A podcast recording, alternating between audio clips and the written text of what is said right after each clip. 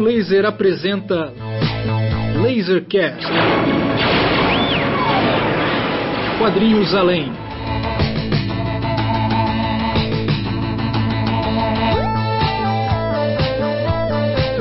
Dez anos de raio laser, este é o tema do nosso novo Lasercast. Quem diria, quem acreditaria que aquele humilde blog lá no, no longínquo ano de 2011, né? Quando tudo era tão diferente, né? Era Obama, Dilmão na presidência, se eu não me engano, e coisas desse tipo. Parecia um outro planeta. O Laser estava estreando, né, galera? Uh, com o post Palomar e as outras histórias possíveis, dia 3 de abril de 2011. Caio Laser mandando ver lá com um post sobre Love and Rockets. Post que foi escrito por este mesmo que vos anuncia essas novidades aqui. Sou eu, Ciro Inácio Marcondes, né? e vou apresentar os outros Raiucas aqui que vão participar desse episódio celebratório do Lasercast. Abril de 2021, estamos completando 10 anos de pura fanfarronice e alguma interação com a quadrinhosfera aí, com o pessoal que curte quadrinhos na cena brazuca aí e tal. Vamos não, não podemos negar que escrevemos a nossa humilde história aí nesses 10 anos, né? Então vou, vou convocar esses Raiucas uh, a partir da ordem de integração à equipe Rayuca, né? Então, o primeiro deles entrou junto comigo, grande Pedro Brant. Pessoal, tudo bem? Pedro Brant fala de Brasília, assim como eu, né? Depois disso, o Pedro Brant entrou comigo em 2011, a gente ficou lá escrevendo para a Raia durante longos anos, quando tudo, como, como se diz por aí, né? Tudo era mato, nem tudo, né? Já existia um monte de coisa lá, Universo HQ, Omelete, várias pessoas também já né, divulgavam muito sobre quadrinhos nessa época, mas assim, de certa forma a gente trouxe nossa abordagem lá, ocupamos nosso espaço naquela época, né, Pedro? Quando de repente convidamos o que na época era uma sumidade sobre quadrinhos em Brasília, né, uma pessoa que todos respeitavam, né, tinha loja de quadrinhos e tudo mais, pessoa que era consultada né? sobre qualquer assunto de quadrinhos, Lima Neto, 2015. Boa noite, boa noite, ouvintes, leitores da Raio Laser. Sejam bem-vindos para mais 10 anos. Mais 10 anos. Imagina nós em 2031 falando aqui. Isso aí vamos conversar daqui a pouco, né? E aí depois, uh, no ano de 2017, nós tivemos a adição né, de dois né, pesos pesados, gente aí que contribuiu enormemente para mudar a caracterização do site, para acrescentar suas idiosincráticas personalidades também ao conteúdo da Raio Laser, né? Diretamente de Roma, na Itália, Marcos Maciel de Almeida. Oi, pessoal, tudo bem? E de Goiânia, Rock City, Márcio Júnior. Ah, estamos aí. mais um Galera tá episódio do Lasercast pedir pro povo abrir um vinho, né? Tomar um aditivo aí pra gente poder ficar mais alegre nessa. nessa comemorar, nessa... comemorar. Hoje é dia de celebrar o Boteco Raio Laser aqui, mas esses caras são devagar, né? Vocês não imaginam o quanto, né? Mas quem tá mostrando as caras aqui também entrou em 2020 arrebentando a boca do balão, pode-se dizer assim, né? Um Botando design... ordem no galinheiro botando ordem, falando assim, cara, vocês não sabem fazer nada, eu vou ensinar vocês várias coisas assim no meu tempo livre, né? Quem? Simplesmente Bruno Porto, um dos maiores designers do Brasil e também um aficionado de quadrinhos que quem está na internet conhece, porque o tanto que esse bicho participa de redes sociais também não está no gibi. E aí, Bruno? Boa noite, boa noite, bom dia, diretamente da AIA, no Reino dos Países Baixos. Pois é, obrigado Bruno, obrigado Raiucas. É, como eu disse para vocês, a Raio Laser estreou em 3 de abril de 2011, um post sobre Logan Rockets. E desde então nós seguimos na missão aí de, uh, sei lá, né? É tá até difícil. Vejam depois o episódio Quadrinhos Além, que é o nosso terceiro episódio do Lasercast. A gente tenta, em longas, quase duas horas e meia, explicar o que é Quadrinhos Além né? Ficou até o negócio do hologramático lá, que ficou meio confuso. E a, isso ajuda a gente a tentar compreender um pouco o que nós nem nós entendemos qual é a proposta da raio, né? Se vocês quiserem. O resumo um é basicamente melhor. o seguinte: é tratar quadrinho como se quadrinho não fosse uma coisa para idiota.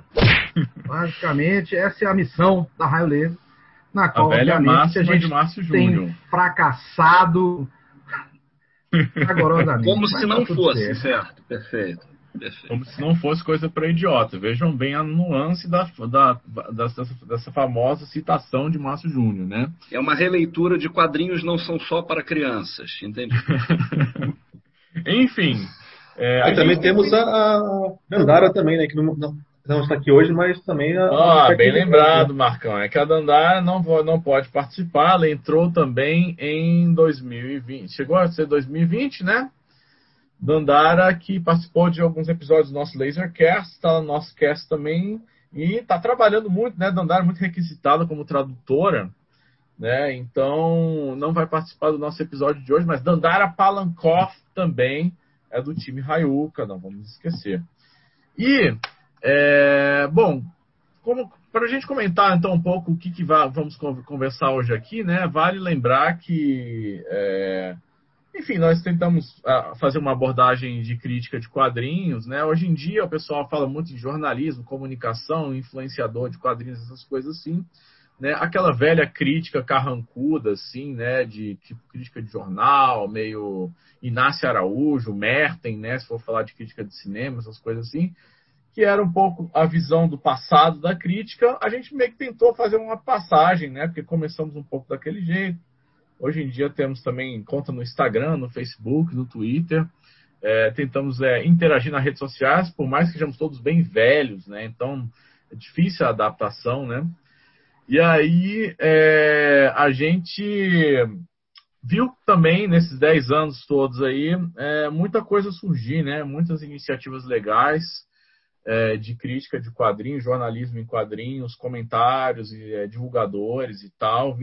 Além da própria cena nacional ter crescido muito em diversidade, em volume e em qualidade, nós vimos também a própria, a própria recepção dos quadrinhos mudar muito, né? A gente ficou muito devagar sempre, né? Nós somos uma tartaruguinha, devagar e sempre, mas temos até um certo orgulho de não desperdiçarmos a nossa vida somente com a raio, né? E tal. Porém, para comentar esse episódio de 10 anos da Raio, nós estamos aqui com um convidado mais do que especial, uma pessoa que integra justamente esse contexto que a gente, que eu estou comentando, de uma maneira com a competência máxima, né? Um dos maiores jornalistas de quadrinhos do Brasil, né? Se não o maior, controvérsias estão, estão por aí para serem colocadas, mas a gente sabe que faz um trabalho importantíssimo aí, né? Que é o Ramon Vitral, do site Vitralizado, né? Também escreve a coluna Sarjeta no Itaú Cultural. E, pô, uma grande honra, assim, para a gente ter o Vitral aqui. Aclamação aí ao grande Vitral que topou falar aqui com a gente, Vitral, que já tinha falado que é um leitor antigo da Raio aí, e que muito gentilmente, né, topou conversar com a gente justamente sobre o nosso aniversário. Então eu vou agora, assim, parar de tagarelar, passar a palavra ao Vitral e ver o que, que a gente tem a dizer aí sobre essa experiência de estar nesse, nessa guerrilha dos quadrinhos aí brasileiros há 10 anos, né? Então, por favor, Ramon Vitral. Muito obrigado pelas palavras, Ciro. É, bem, bom dia, boa tarde, boa noite para quem está ouvindo. Eu queria agradecer novamente esse convite para participar dessa festa de vocês, dar parabéns por esse feito. Eu acho que 10 anos de um blog é um grande feito, porque eu acho que blogs são conceitos muito antigos atualmente e 10 anos de um blog escrevendo sobre quadrinhos é, é uma coisa de, bem, de maluco, eu acho. É um grande feito mesmo, eu acho que é um, vocês têm que ter, é, valorizar muito isso que vocês conseguiram chegar nessa marca, né? É, e, e, e, fazer esse registro, assim, deixar registrado o que, que é o raio laser, a raio laser, né? O que, que é a raio laser, é, quais foram, como é que vocês chegaram aqui até hoje, enfim, é, eu acho que é muito importante registrar esse trabalho valorizar o trabalho que, que vocês fizeram até agora. É, parabéns de novo e muito obrigado outra vez. Bem, eu que vou com comandar aqui, né? É, eu vou fazer o meu papel de mediador e eu queria começar também falando um pouco da minha relação com a High Laser. É, eu sempre fui leitor de quadrinhos, sempre fui leitor de, é, de matérias e textos sobre quadrinhos, mas eu confesso que eu descobri a High Laser depois que o meu blog estava no ar. Né? O, Vitralizado é uns dois anos mais novo que, que a High Laser. É, e eu acho que eu, eu acabei chegando na High Laser muito pelo meu interesse de tentar descobrir mais o que pessoas aqui no Brasil estavam escrevendo sobre quadrinho. E apesar de ter demorado esses talvez dois anos que eu cheguei atrasado é, para descobrir a Raio Laser, eu continuei acompanhando e, e, e, segui acompanhando até hoje. E ouço, ouço o podcast de vocês. E apesar de eu, eu me considero muito mais fundamentalmente jornalista, eu tenho umas, umas investidas em crítica, mas eu acho que essa é uma experiência mais recente para mim, escrever críticas sobre quadrinhos. Então, assim, eu, eu acho que o nosso foco é o mesmo, mas as nossas práticas são muito diferentes.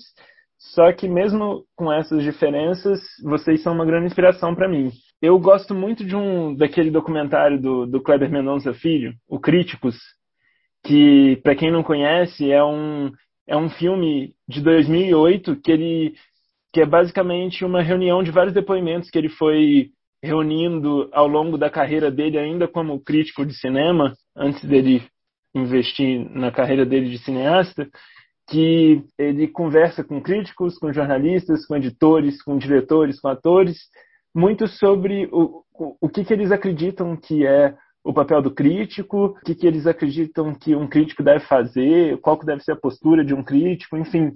E uma das, das reflexões que o filme propõe, que eu gosto muito, é que diz respeito ao fato da crítica, às vezes, ser muito mais reveladora sobre quem escreve do que sobre a obra analisada em si. E eu sei que essa conclusão, às vezes, acaba sendo uma crítica a própria crítica, mas eu gosto dela. Eu me interesso muito mais.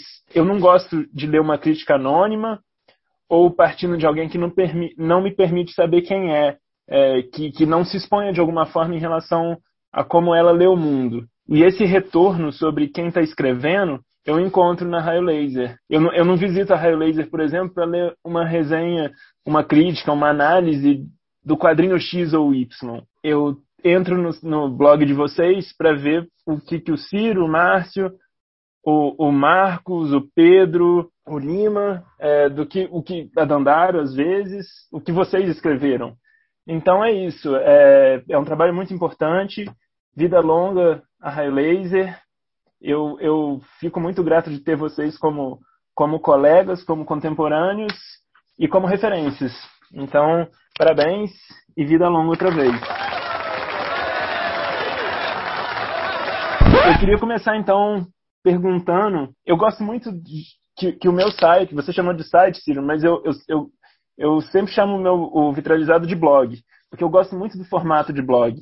Eu acho que é uma coisa despretensiosa, uma coisa mais leve e, e que não se leva tão a sério assim. E dentro dessa compreensão, eu vejo blogs como versões virtuais de zines.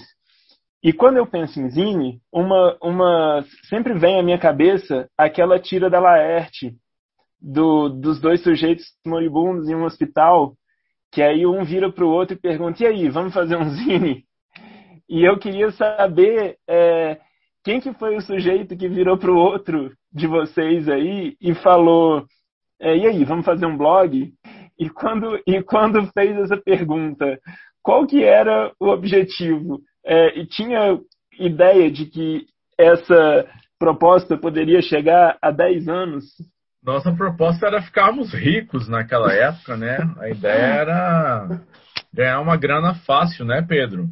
Quem que foi que deu a proposta primeiro? Você lembra, Pedro? Acho que fui eu, né? Cara, eu não, eu realmente não lembro. É porque a ideia da Raio Laser era numa conversa já muito antiga, de vários anos antes, que a gente vinha. E aí, vamos fazer, vamos fazer, vamos fazer. Eu acho que da Raio Laser estrear, foram uns dois anos de preparação, pelo menos. Não sei se o Ciro lembra disso. A gente tentou, não conseguiu, ficou um tempo sem, enfim, sem pensar nisso. Depois voltamos, aí até a preparação e tal. Acho que foi um período de. É porque a Raio Laser tem um. Tem um Isso site porque tem a pré-história, né? Isso, tem a pré-história da Raio Laser, né? Tem um site Como é que, como é que vocês se, se conheceram? A gente se conhece do- desde o colégio, desde os 16 anos e dentro de um grupo de amigos a gente sempre manteve amizade desde então. Né? Esse mesmo núcleo é amigo até hoje. E aí a gente se conhece desde essa época e várias atividades que a gente exerceu aqui em Brasília eh, favorecendo a gente estar próximo mesmo quando era em trabalho. Né? Eu sou jornalista, o Ciro eh, escreveu sobre cinema durante muito tempo num site chamado Candango, que não existe mais. Então, assim, e eu sempre fui do jornalismo cultural aqui em Brasília, só que escrevendo em jornal. E antes disso, a gente escrevia na internet, para sites, é, chame de, sei porque eram basicamente isso, né? Eu tinha, eu colaborava com um site chamado Protons, que é um selo de rock daqui de Brasília, que já não está mais em atividade. Eles tinham um site bem legal, eles eram uma produtora de shows também. E aí eu conheci um dos caras, a gente conversando, ele me convidou para escrever lá. Eu comecei a fazer entrevista com banda de rock, resenha de CDs, é, enfim, coisas do universo do rock independente aqui de Brasília, né? Pra quem perdeu o episódio Rock e Quadrinhos, vocês vão ver o nível de, de aficionado que o Pedro Brant é por esse gênero musical. Só mesmo é rivalizado pelo conhecimento dele de quadrinhos, não é mesmo, Pedro? Obrigado pelo exagero, Ciro. Mas continuando a história, depois da- do site Protons, é, eu e alguns dissidentes montamos um novo site chamado Alucináticos, né? E aí também a proposta era bem parecida. A gente era uma produtora de rock, fazia alguns shows é, e basicamente resenhava show de rock das bandas Isso era pelos idos de Brasília. 2002, 2003, né? Só Exato. O Alucináticos estreou em 2003, né? E deve ter durado mais ou menos até 2005 é, e sei lá, deve ter saído do ar em 2006, alguma coisa do tipo, né? E aí, tal qual na Protons, tinha algumas pessoas que colaboravam eventualmente e acabavam entrando pro cast. E o Ciro entrou pro cast do Alucináticos até, digamos, tomar um- um papel de protagonismo ali, né? Por conta da produção em grande quantidade. o quê? Que eu né? fazia tudo ali. Eventualmente Desde- o Ciro fazia todos os textos, botava no ar. Mas aí montava o Ciro- todos os textos no template, na época que você tinha que digitar os códigos lá, era bem complicado. Eu não sou muito bom de informática.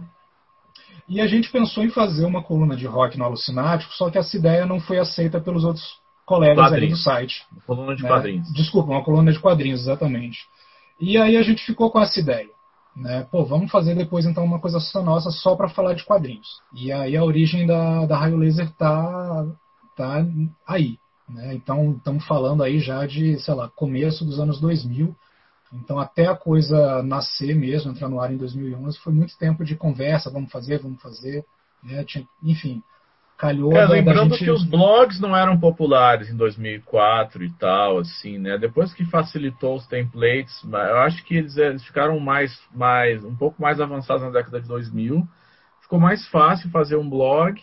A gente chamou a, a Poliana Carvalho, que trabalha na- nas bastidores com a gente até hoje, que é a webmaster, né? Ela fez a logo, a diagramação da, da, da- primeira versão do blog. A Poli tinha sido minha aluna, né? Eu sou professor universitário, virou minha amiga e a gente trabalha juntos desde então, né? E, e aí, só que a gente queria que fosse o quê, Pedro? Que tivesse o espírito meio irreverente do Alucináticos, né? Que era um site é, meio fuleiro, assim, de rock and roll, cinema transgressor e coisas assim e tal.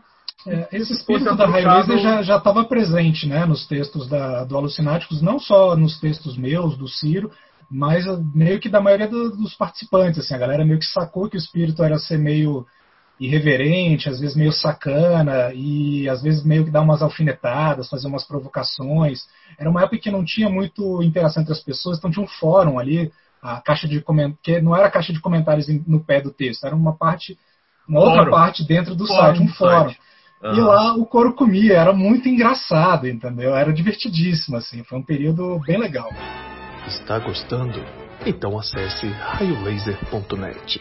Quadrinhos Por que raio laser e de quem partiu essa ideia? Cara, eu não lembro, mas eu acho que o nome Raio foi Laser fui eu. que sugeriu. Raio Laser É, fui eu. Você inventou o quadrinhos além. Isso, Pedro inventou o nosso Exatamente. slogan. Eu acho que o nome Raio Laser já existia, inclusive, é, como nome da coluna de quadrinhos que seria no site Alucináticos. Eu acho que o nome é, é antigo já, se eu bem me lembro. E é, Raio Laser, porque é, eu sempre achei que era o nome, melhor nome possível. Eu nunca pensei num nome melhor do que esse. Foi a melhor ideia que eu já tive em toda a minha vida, foi para o nome do blog. Superando minha tese, minha tese de doutorado. Uma coisa sucinta. Eu gosto. Havia uma eu... disputa entre Raio Laser e Espada do Conan. Na votação entre os dois, ganhou a Raio Laser e assim a gente continua. Mas é, é bacana porque é em português, né? Assim, é tipo uma coisa bem Brasil, né? É um, é um belo nome, realmente. E, e, eu também gosto do, do Quadrinhos Além, porque eu acho que ele meio que dá o, diz muito sobre a linha editorial de vocês. E eu acho que era sobre essa linha editorial que eu queria falar. Quando eu faço o meu blog, por exemplo, é muito mais fácil desenvolver a linha editorial porque a linha editorial sou eu. E, e, e vocês, no caso, são seis pessoas é, com colaboradores ocasionais. Eu queria saber, e, e, cada um dos textos tem, e, vários dos textos, talvez grande parte dos textos, são escritos às vezes em primeira pessoa, é, são, são textos pessoais e que, e que dizem muito sobre quem está escrevendo. Vocês, de, em algum momento, trabalha, definiram qual seria a linha editorial da High Laser ou vocês conseguem definir hoje qual é essa linha editorial? O que que, não sei, qual que é o filtro de vocês e o que vocês propõem a fazer? E, e digo, quando vocês sentam para escrever, cada um de vocês, vocês conseguem ligar a chavinha, estou escrevendo para High Laser? São excelentes perguntas. Eu gostaria muito de saber essas respostas, senhoras. Cara, eu acho que a proposta da, da Raio Laser sempre foi. É... Vamos voltar no tempo. A gente percebia. Eu fiz seis ali, perguntas em uma só, desculpa. No, no, nos idos né, de, dos anos 2000, né, a gente percebia que na internet brasileira a gente não encontrava muitas pessoas é, falando a respeito de quadrinhos com uma abordagem que não fosse muito laudatória, assim, um tanto quanto a crítica, e aquilo ali nos aborrecia tremendamente, porque a gente fala, pô, os caras só falam bem de absolutamente tudo, ninguém tem uma abordagem crítica, as pessoas não, não ligam ideias diferentes, não trazem coisas interessantes e tal. Eu achava muito sem graça. E uma das nossas, das nossas birras é essa coisa de associar quadrinhos a quase que exclusivamente super-heróis, né? Então a gente falou, cara, vamos fazer algo diferente. E a liberdade de abordagem, na verdade, ela é totalmente livre, desde que seja uma coisa é, que tenha a ver com esses preceitos. A gente não tem interesse, por exemplo, de ficar soltando, replicando press release ou fazendo resenhas assim totalmente chapa brancas e tal. É, eventualmente, algum texto ou outro pode parecer exatamente isso, mas a proposta é ser algo diferente. É algo que não é feito pelos outros sites, né? E especialmente naquela época a gente sentia muita falta disso. Vou dizer até que até a Raio Laser entrar no ar em 2011, foi começando a surgir uma coisa ali, outra aqui, que estava em sintonia com essas nossas ideias, mas realmente no começo dos anos 2000 era mato. E assim, era, era muito angustiante essa coisa, muito quadrinhos mainstream, muito quadrinho de super-herói. Era um momento em que até o, que tinha saído no Brasil até então, seja nos anos 90, começo dos anos 2000, passava meio que batido, não tinha tanta atenção, né?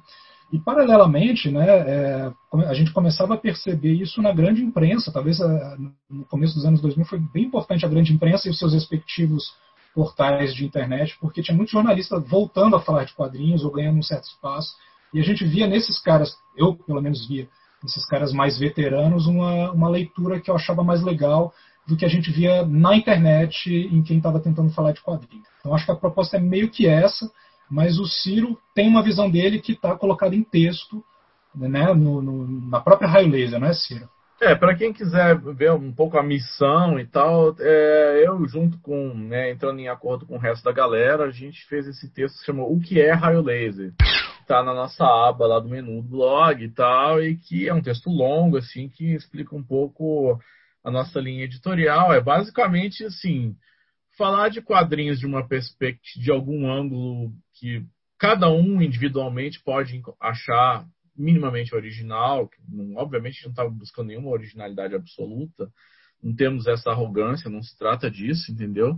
Mas assim, tentar falar numa boa, assim, da nossa experiência pessoal, a partir das nossas referências, né? O Bruno é designer, o Pedro é jornalista, o Márcio é astro de rock, eu sou professor de cinema, então gosto de trazer um olhar também de cinema, né? Tal, e os outros estão, cada um tem a sua, a sua bagagem aí, e a gente tenta trazer, falar especialmente de quadrinhos de todos os tempos, né? Então, assim, buscar a história dos quadrinhos de todos os gêneros também, assim, falar de quadrinhos e, te, e, e, tentar fazer uma cobertura mais ampla possível da mídia, né, e tal, que a mídia tenha uma, assim, que faça jus ao que a mídia significa para a gente, né, assim, que que é muito importante, o quadrinho é muito importante para cada um de nós, né, isso, isso acho que fica bem claro pela uma, uma maneira apaixonada como a gente escreve para raio laser. E sim, eu tenho certeza que todos aqui escrevem pensando que está sendo um texto para raio laser quando estão fazendo texto para raio laser, né? Eu mesmo tinha uma coluna no Metrópolis, o site Metrópolis de Brasília, que era Zip, né, que vai até sair em livro agora, a, a coletânea, né? Só que lá eu tinha uma outra linha editorial, fazia mais lançamentos, eu tentava fazer críticas mais é, diretas e tal, tinha uma outra escrita. Para raio laser eu sei que eu posso fazer o que eu quiser Vou fazer um texto de 10 páginas, publicar lá. E eu acho que os outros também podem falar um pouco sobre o que é escrever para raio laser especificamente, né? É, eu queria saber, por exemplo, vocês falaram muito disso, de, de todos vocês têm, é, o, o, Ciro mencionou as atividades paralelas de cada um, e, e, alguns de vocês também têm uma proximidade muito grande com, com academia, por exemplo, é, com, com pesquisa.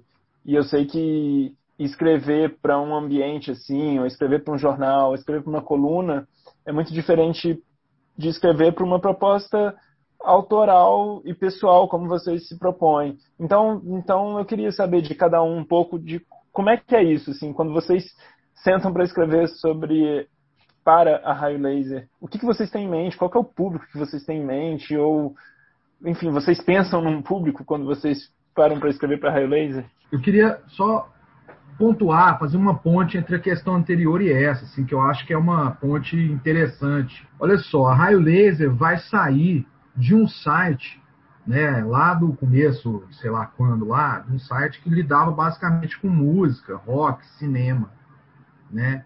Então, assim, e tinha essa postura irreverente e tal, e tal. Então, eu acho que a primeira coisa é entender o quê? Que os quadrinhos são parte integrante dessa, dessa, de, de, um tipo de cultura ou de contracultura, que é um termo que a gente também usa bastante aqui no, no ambiente da raio laser, sabe? Assim, aquela brincadeira que eu faço, que não é brincadeira, é sério, assim, é tratar quadrinho como se não fosse algo para idiota, né? Assim, quer dizer, tem esse background aí, assim, os quadrinhos eles não são isolados no mundo, né? Assim, o leitor de quadrinhos que só lê quadrinhos, ele não me interessa, nem como ser humano, me interessa. O cara que só lê quadrinho pateta, entendeu? É, é, e, e, e, a raio laser, ela, ela, consegue articular esse tipo de coisa, né? Quer dizer, esse aqui, essa aqui é, dentre outras que eu tenho, né?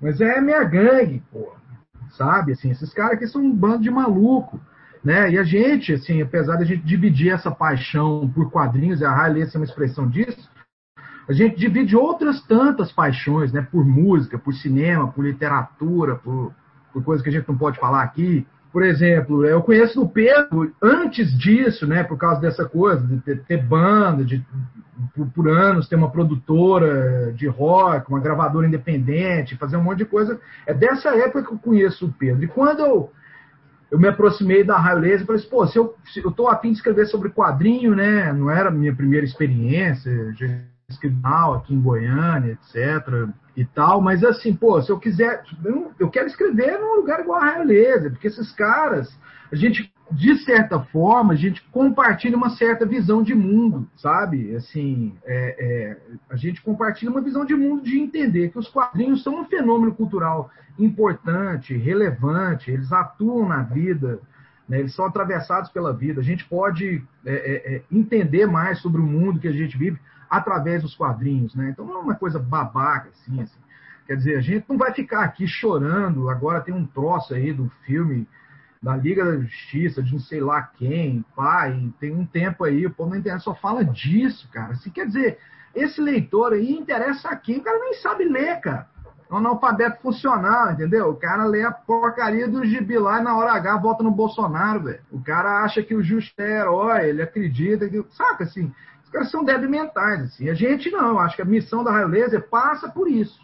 Então, por exemplo, o que, que eu faço quando eu quero escrever? Quando eu estou escrevendo para Raio Laser, na verdade, a Raio Laser é esse lugar amplo, livre, né, onde eu posso me expressar, posso falar essas besteiras que eu estou falando aqui agora e tal forma muito livre. Eu não posso falar elas da mesma maneira é, em outros ambientes. Tanto que nos outros ambientes eu nem quero falar. Eu quero falar é aqui. Que é aqui que existe algo a ser dito, né? Então, assim, claro, tem a academia que é um outro tipo de reflexão, outro tipo de pensamento e tal. Mas para mim é isso, assim, quando eu quero escrever um negócio para o que, o que me motiva é isso, assim, às vezes é, é, assim, é o prazer de ter lido um gibi bala, assim, de achar que aquele gibi, ou que eu tive um insight sobre aquele quadrinho ali, que eu posso pensar algo a partir dele, né? Não é só pensar no gibi, assim, so, né? mas é pensar algo a partir daquele quadrinho e tal, né? E, e outras vezes não, é fazer uma análise ali do que está naquele produto em si, ali, naquele quadrinho, naquele negócio. Mas, mas basicamente eu acho que isso é muito importante. E é algo que eu vejo, assim, eu sempre falei isso assim, com o pessoal. Tem uma coisa do quadrinho no Brasil ser algo meio tardio, assim, de se relacionar pouco com outras linguagens, assim, né? Ser uma coisa. Isso tem, tem, tem inúmeras razões, né?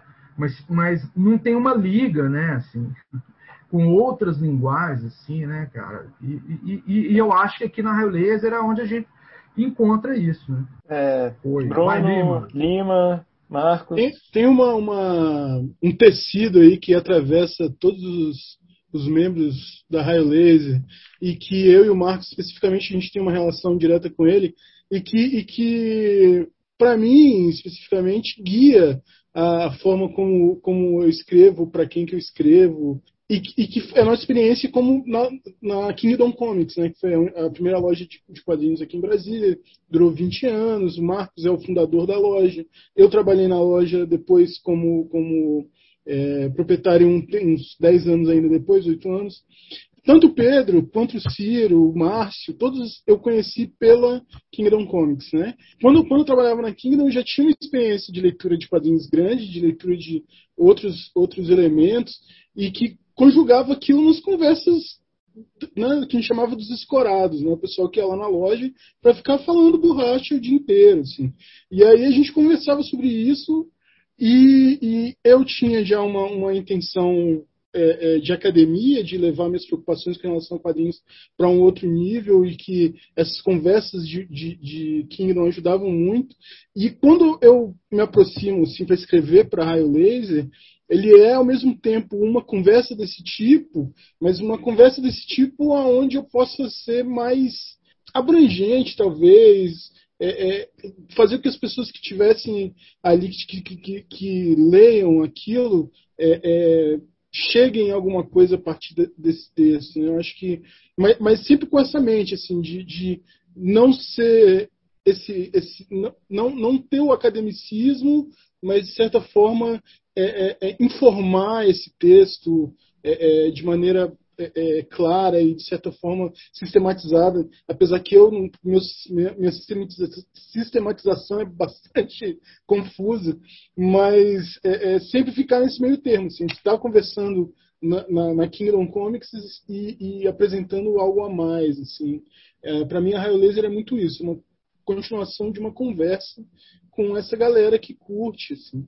Então, seja quem já conhece, mas de preferência é informar quem né, tirar essa, essa mente, essa noção de nerd que acompanha, que, que acompanhou o quadrinho a partir de 2000 é, de uma maneira indelével e que a gente precisa meio que, que retomar isso daí, né, se separar e mostrar que são coisas diferentes que o quadrinho ele já existiu muito tempo antes de, disso, é, de ter esse rótulo e ainda vai viver ainda um tempo depois dele, né? Isso que o Lima falou realmente é, é, como também o que me, me motiva a, escrever. Porque, assim, é, a gente tinha a loja, né? Eu, em 2007, vendi a minha parte para o Lima, mas é, duas pessoas. E, de certa forma, essa coisa de, de é, escrever com a raio laser, ela preenche uma é, lacuna na minha vida, que era essa coisa de ter essa troca de ideias com os clientes da loja, né?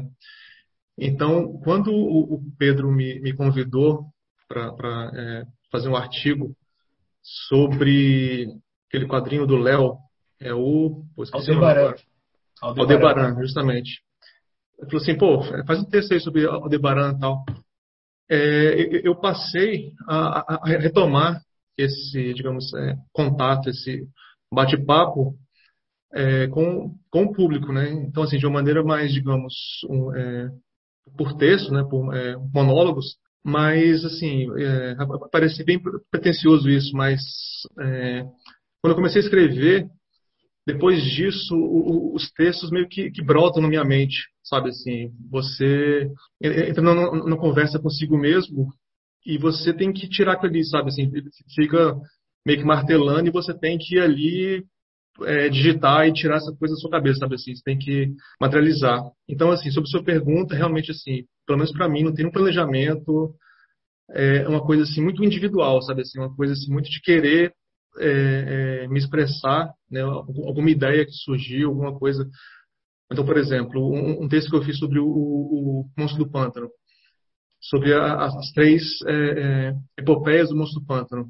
É, era uma coisa que eu sempre tinha pensado, eu sempre falava com os clientes sobre isso, né, assim, que o, o Pântano é um personagem que cada autor que queria deixar, deixar sua marca, ele meio que fazia uma, uma viagem com o personagem. Né? O Alan Moore ele fazia uma, uma viagem pelo espaço, o Mark Millar, uma viagem que ele ficou preso num, num livro, e, e, cada capítulo, cada é, conto é, desse livro é, era um capítulo da história tal. Então, assim, foi a maneira que encontrei, digamos, de é, deixar registrado todas as minhas ideias que eu tinha sobre personagens tal, assim, é, fica, digamos, é, guardado, né?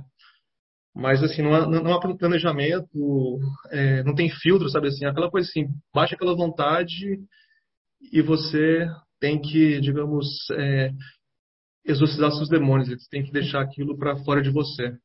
É engraçado isso que, que você falou, Ramon, da, da, desse viés acadêmico. Né? No meu caso, o, o, eu conheci a Raio muito por conta da academia. Né?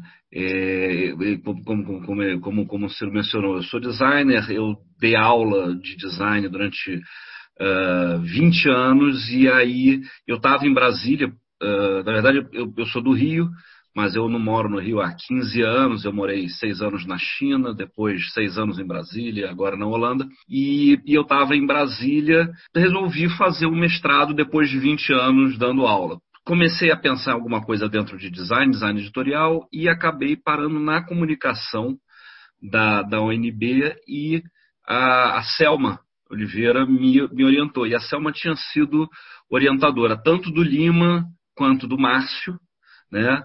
É, e na, na época que eu entrei, e aí eu, eu, eu me aproximei do Lima por conta, o Lima estava terminando o mestrado, estava organizando o primeiro em quadrinhos, que foi um, um, um encontro de quadrinhos de viés acadêmico e mercado em Brasília, e, e a gente, enfim, começou a, a, a trocar.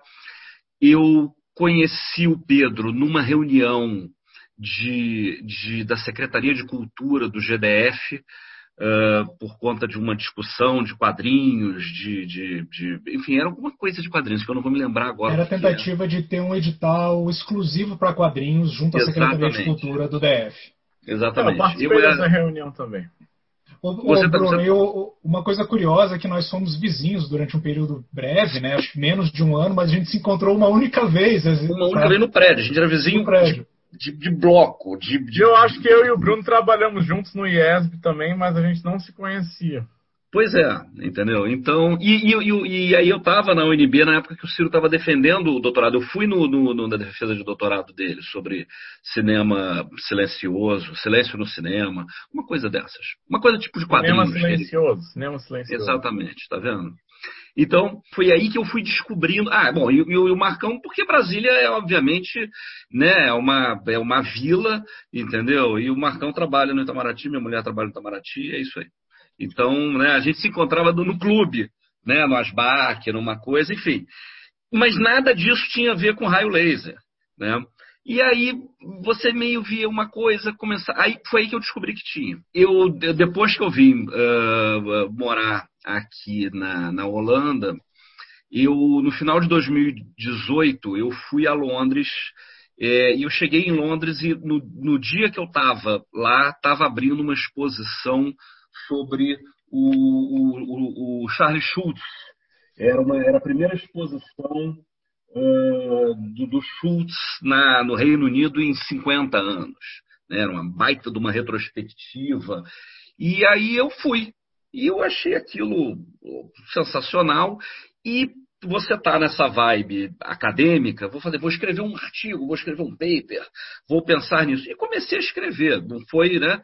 Comecei a escrever com aquele viés de paper. E quando terminou, eu falei, cara, isso não é um material de paper, é uma resenha. Eu estou fazendo uma, uma crítica, eu estou fazendo. Não é uma reportagem, porque é, não tem um, não, tem um não, não, não, tinha um viés totalmente descritivo, tinha um viés bastante opinativo, então não era e também não era aquela análise fria da academia, né, aquela análise científica.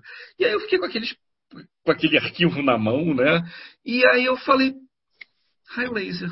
Aí eu escrevi para o Ciro falei, vem cá, eu tô com um negócio aqui que eu não sei direito o que fazer. Posso mandar para aí? Oh, claro, etc e tal, e não sei o quê. E mandei. E que bacana, e ficou. E depois, no final do ano, se eu não me engano, eu fui é, ao Festival de Anguleme. E estava é, em Anguleme, tava, é, eu estava cobrindo oficialmente Anguleme para o Eurocomics, que é, um, que é um canal do YouTube sobre quadrinhos é, europeus, e estava sentado, já, já tinha ido a Anguleme antes, o, Marcelo Quintanilha tinha me apresentado uma vez o Derf Bacderf, a gente sentou e tomou um, um, umas cervejas e tal. Encontrei com o Derf de novo, eu estava ali na sala de imprensa, ele também ele estava lançando o Kent State. Né? Ele, mentira, ele ia lançar o Kent State. E a gente sentou, eu falei, vem cá, tá fazendo nada? Não, também não estou. Posso te fazer umas perguntas? Posso, posso gravar? Pode. E eu gravei, fiz uma entrevista tal, e aí falei assim, bom, tem um negócio para mandar para raio laser. aí eu mandei, aí, eu, aí você falou, por falar nisso, você não quer, você não quer chegar junto e, e entrar? Então, né, foi, foi, foi, foi nossa foi assim. contratação, assim. assim, né? Quando aquele time assim, meio fuleiro, assim, né? Tipo o Guarani, assim, contrata o Daniel Alves, assim, né? E tal, uma coisa assim. Mas, então, então para mim, e é engraçado é isso, é que então, apesar da, da Raio Laser ter chegado para mim através dessa, dessa minha vivência em Brasília, entre pessoas, amigos e, e, e de diferentes momentos, é, e ter chegado por conta de uma aproximação acadêmica, quando eu escrevo para Raio Laser, eu não escrevo academicamente, eu escrevo para Raio Laser o que a academia não me deixaria escrever, porque tem uma questão opinativa, crítica, resenha e que não seja totalmente acadêmica. Tanto que nós que somos acadêmicos ou professores, de vez em quando a gente fala, ah, de repente podia pegar um pedaço da dissertação e transformar em artigo. É uma coisa complicada, porque a gente tem uma análise né, feita, mas hum, pelo menos no, no, no, da maneira como eu é, escrevo, não, não é, não é não, a raio é mais, é, é além, né? Ela não é aquela coisa nem jornalística, nem acadêmica, nem apenas achismo, mas você consegue é, construir relações entre, entre, entre todos essa, esses vieses, vamos dizer assim. Enquanto isso, na sala de justiça. Vocês, vocês todos, de certa forma, falaram dessa dessa proposta da High Laser de não apenas de se antagonizar com esses conteúdos oficialistas mais rasos e, sabe, é, publicidade se disfarçando de jornalismo ou crítica para propagar conteúdo fácil e que é voltado apenas para divulgação. A, a Laser se propõe a ter esse posicionamento crítico e se aprofundar um pouco mais.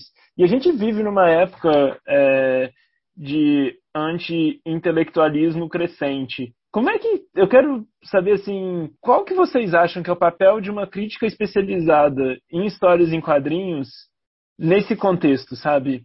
É, de, de não apenas da crítica, mas de uma crítica sobre quadrinhos, sabe? Qual é, qual que é o papel, o que que, o que que representa esse trabalho que vocês fazem na Raio Laser para o mundo, ou que vocês acreditam que ele representa, ou pode representar? É, assim, nós não temos as ambições muito grandes, assim, porque nós sabemos que nosso público não é muito grande e tal, né, assim, nunca tivemos, mas, assim, como, juntando um pouco a questão anterior com essa, como o Márcio fez, a gente escreve com a liberdade absoluta e tal, então tem uma, tem ali uma necessidade de escrever algo que talvez está se tornando cada vez mais raro na internet. Não por uma particularidade nossa, por sermos especiais, nem nada disso, mas porque está caindo a qualidade do conteúdo, né? Em prol das novas formas midiáticas que privilegiam é, likes, shares e tal. Então começa a criar ali uma rede de politicagem e tudo mais que acontece, é, que começa a privilegiar determinados formatos de conteúdo e desprivilegiar outros. Se você quiser fazer uma coisa aprofundada, você vai precisar de mais páginas, você vai precisar de mais caracteres, ou você vai precisar de escrever um texto mais elaborado. Então, se é, então eu sempre penso assim, cara, a gente faz lento, a gente faz pouco e tal, mas a gente continua fazendo por 10 anos. Só que assim, se nós pararmos de fazer assim, quem é que vai continuar fazendo assim, né? Assim, que era uma coisa relativamente comum em crítica de cinema de jornal, de quadrinhos nunca teve, né? Assim, claro, nós temos nomes é, desde, né, desde, a academia, né? Vamos lembrar lá o Valdemiro Vergueiro, o próprio Nobu, e uma galera que está fazendo há muito tempo, o pessoal da, do Observatório da USP e tal, e também no jornalismo, né? Nós temos o Paulo Ramos, o Télio Nave, a galera das antigas e tal, que também, né? O próprio também, Gonçalo nos seus livros. Gonçalo e tal, vamos, vamos falar que tem gente que está tá aí segurando essa tocha há muito tempo, né, a gente para contribuir com a nossa parte. O Ramon está aí também há já vários anos fazendo, com, inclusive com muito mais visibilidade e tal. Só que aí se, se, se apaga uma luz, se apaga uma luz, cada vez vão restar menos, né? É como um universo que está morrendo. As estrelas vão se apagando, vai virando um universo frio, né? E vai ficando só contas no Instagram e tal, de gente divulgando os lançamentos que recebe as editoras e tal, raramente com, com a cara, botar a cara tapa e, e realmente criticar, fazer uma. Não, não só em termos de análise profunda, não que a gente faça sempre análise profunda, a gente faz críticas curtas também, né? Mas assim, a análise que tem ali é, alguns elementos específicos que a gente considera interessantes, mas também é, de ter coragem, eventualmente, de confrontar algumas obras, né, de questionar alguns cânones, de pensar que alguma recepção crítica não está sendo adequada para determinado contexto de algumas obras e tal, que eventualmente a gente faz ainda e tal, né? Então, eu acho que se for se apagando essas luzes, daqui a pouco vai ficar só conta no Twitter, no Instagram, uma, uma reverberação muito imediatista é, do conteúdo cultural, que eu acho que os quadrinhos nem chegaram a ter a recepção que eles mereciam, dada a complexidade da mídia, né, e a importância histórica e cultural da mídia. Mas que, assim, antes mesmo de chegar, é aquela velha história do Brasil, né? Antes mesmo de chegar à civilização, o Brasil sucumbiu à barbárie, né? A crítica de quadrinhos, antes de chegar à civilização, vai sucumbir à, barba, à barbárie do Instagram e tal, né? É isso. Eu acho, que, eu acho até que, não confrontando as palavras do Ciro, mas eu acho que até que existe, existiu é, crítica de quadrinhos no Brasil há muito tempo. A gente está falando dentro desse admirável mundo novo em que tudo é achável, né? Se a gente pegar desde os, do, do, do, do Moacir Cirne lá atrás, a própria Sônia Bibenluften, o, o Érico, né? É, as pessoas vêm escrevendo há bastante tempo. A gente está falando é numa mídia que hoje em dia é online, é digital, é virtual e, e, e, e cada vez mais presente. Mas ainda né? assim poucos, né, Bruno? A gente pode Sim, levantando mais. A gente pode citar mas... nomes, né? Assim, a gente pode. Chegando, pode ponto, você, contando você ainda pessoas, consegue lembrar. Né? Pô, Vai falar a de do jornalismo aí, né? esportivo. Ah, pô, Contemporâneo da Sônia Luiten, do Valdomiro Vergueiro e Érico Assis. Não, Sacaneou, mas, e agora, mas tem uma coisa interessante nisso que, o- que, o- que, o- que, o- que, o- que o Ciro falou, que é o seguinte, quer dizer, a raio, ela não é fast food, ela não é aquela coisa de pegar, fazer, muito contrário, é um slow food, né? É uma- uma- a gente fica assim, cozinhando, reverberando, etc e tal, tanto que a gente, eu, eu vou revelar um, eu vou eu vou revelar, galera, a gente está gravando, a gente já tomou um vinho e tal, não sei o que, eu vou revelar. A gente tem uma culpa judaico-cristã quando ah, as editoras mandam eh, livros para a gente e tal, e a gente fala, cara, a gente não vai conseguir falar de tudo isso, ai meu Deus, resenhar. Aí a gente grava um lasercast, ou às vezes faz uma rapidinha, mas tem uma culpa de, de, de- claro, e, e- a gente não está falando de coisas ruins, muito pelo contrário, são coisas sensacionais. A gente tem sorte de, de, de, de, de, de ser querido de Rapaz, nós estamos que- trabalhando de graça, cara. Nós estamos trabalhando de graça. Não, eu sei, eu sei. Não, Mas eu digo nós assim, não somos a gente fica obrigados assim, a resenhar tudo, não. A gente resenha. não, pois é. Mas é justamente isso. A gente, gente. Pois é, então a gente faz pra gente e a gente gosta, a gente fala, pô, mas eu quero ler isso e, e, e, e- e vai fazendo. Agora, hoje, nesse admirável também mundo novo que eu falei, a gente tem um, um, um grupo de zap em que a troca é constante, a provocação é constante, a gente conversa muito mais, a gente discute muito mais do que eventualmente é publicado. É, e, e- e é- mas quando é publicado, é fruto de uma discussão grande. O Márcio e eu, a gente se provoca diariamente em relação a coisas que a gente discorda. E, e, um vai concordando com um ponto de vista do outro e discordando. E sempre- Super-heróis. Falei, super-heróis. É, né? Não, entendeu? Mas?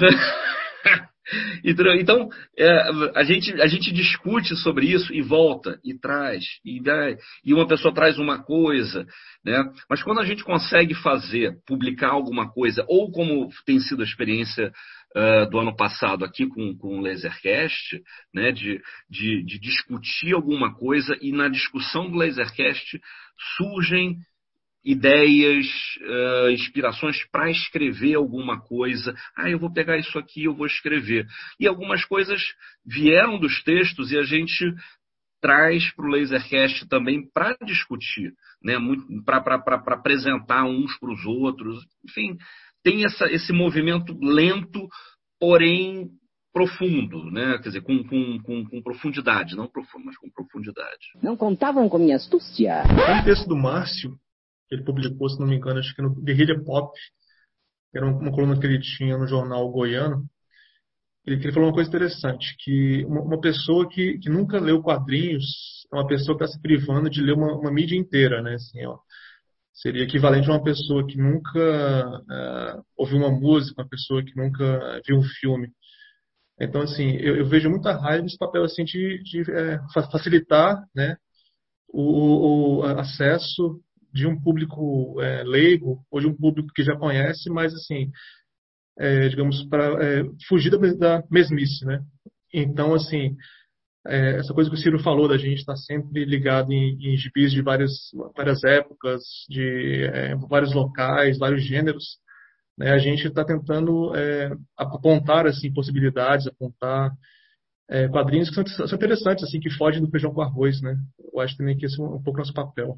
Você tocou nesse aspecto acadêmico, né? Eu, Ciro, Limo, Bruno, né? Todo mundo aí tem esse pé na academia, né? É, o que eu acho que é interessante é, é o seguinte, tem, uma, é, tem um aspecto mais formal também, assim, na escrita, né? Eu acho que a profundidade dos textos que a gente escreve ali para Raio Laser ela é, ela é a mesma de um texto escrito para a academia. Né? Formalmente é que né, as, as, coisas transitam para o outro lado. Né? Eu mesmo, assim, quando estou sendo lá escrevendo de forma absolutamente iconoclasta e pá e tal, né? eu penso nisso é, é, assim, quer dizer, eu quero que, o, que o, aquilo que você falou no começo, olha, eu não, eu não vou na raio laser para saber o que que esses caras estão achando do novo gibi do Super-Homem ou do novo gibi do Marcelo de Salete. Eu quero saber o que, qual é o texto, assim, o que que o Márcio, o que que o Ciro, o que que o Pedro, o que que o Marcos, né? Que que é, qual que é a, a, a, a característica pessoal, o ponto de vista particular de cada um, né? Então eu acho assim que o nosso esforço, pelo menos, é um esforço de aprofundar as coisas, mas de garantir também o, o, uma potência do texto, né? Que isso para mim é algo importante também, né? Eu, eu é, vocês estão falando aí de, de, de, crítica, de quadrinho, né? É, os anos 90, né?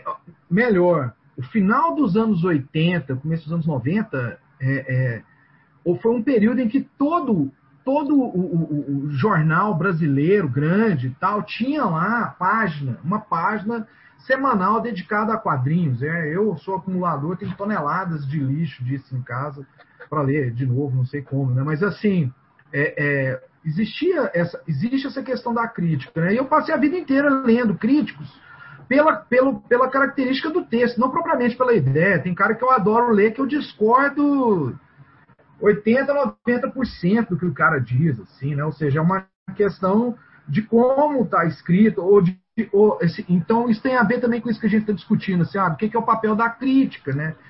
É, é, é Para mim, é jogar uma visão particular que vai contribuir a gente pensar a obra de uma forma distinta e pessoal, né, mas também embasada e que não passe só por um achismo boçal ou por um esquema aí, né? A gente recebe aí alguns gibis aí, né? São de todas as editoras, né?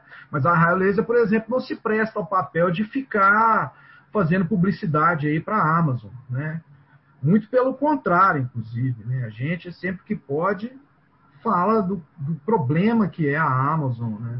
Então, assim, quer dizer, essa é a nossa postura aqui, tentar aprofundar, mas ao mesmo tempo garantir um prazer, né? A fruição do texto, né? Assim, esse texto que, que, que te agarra para algum lugar, assim, que você curte ler o texto e que tem conteúdo ali e que você não necessariamente precisa concordar e tal. Uma coisa, Ramon, só frisar uma coisa, que é a gente se fia no texto. O texto é muito importante para a gente. A gente não quer, não temos nada contra vídeo, fazemos o podcast e tal, mas a gente se fia no texto.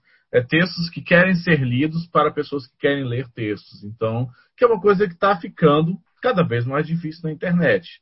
Ainda mais sobre quadrinhos. Tem muita gente escrevendo colunas legais, como a sua, do Érico, né, que estão também fazendo um papel importante aí para sofisticar também esse, esse panorama e tal, né?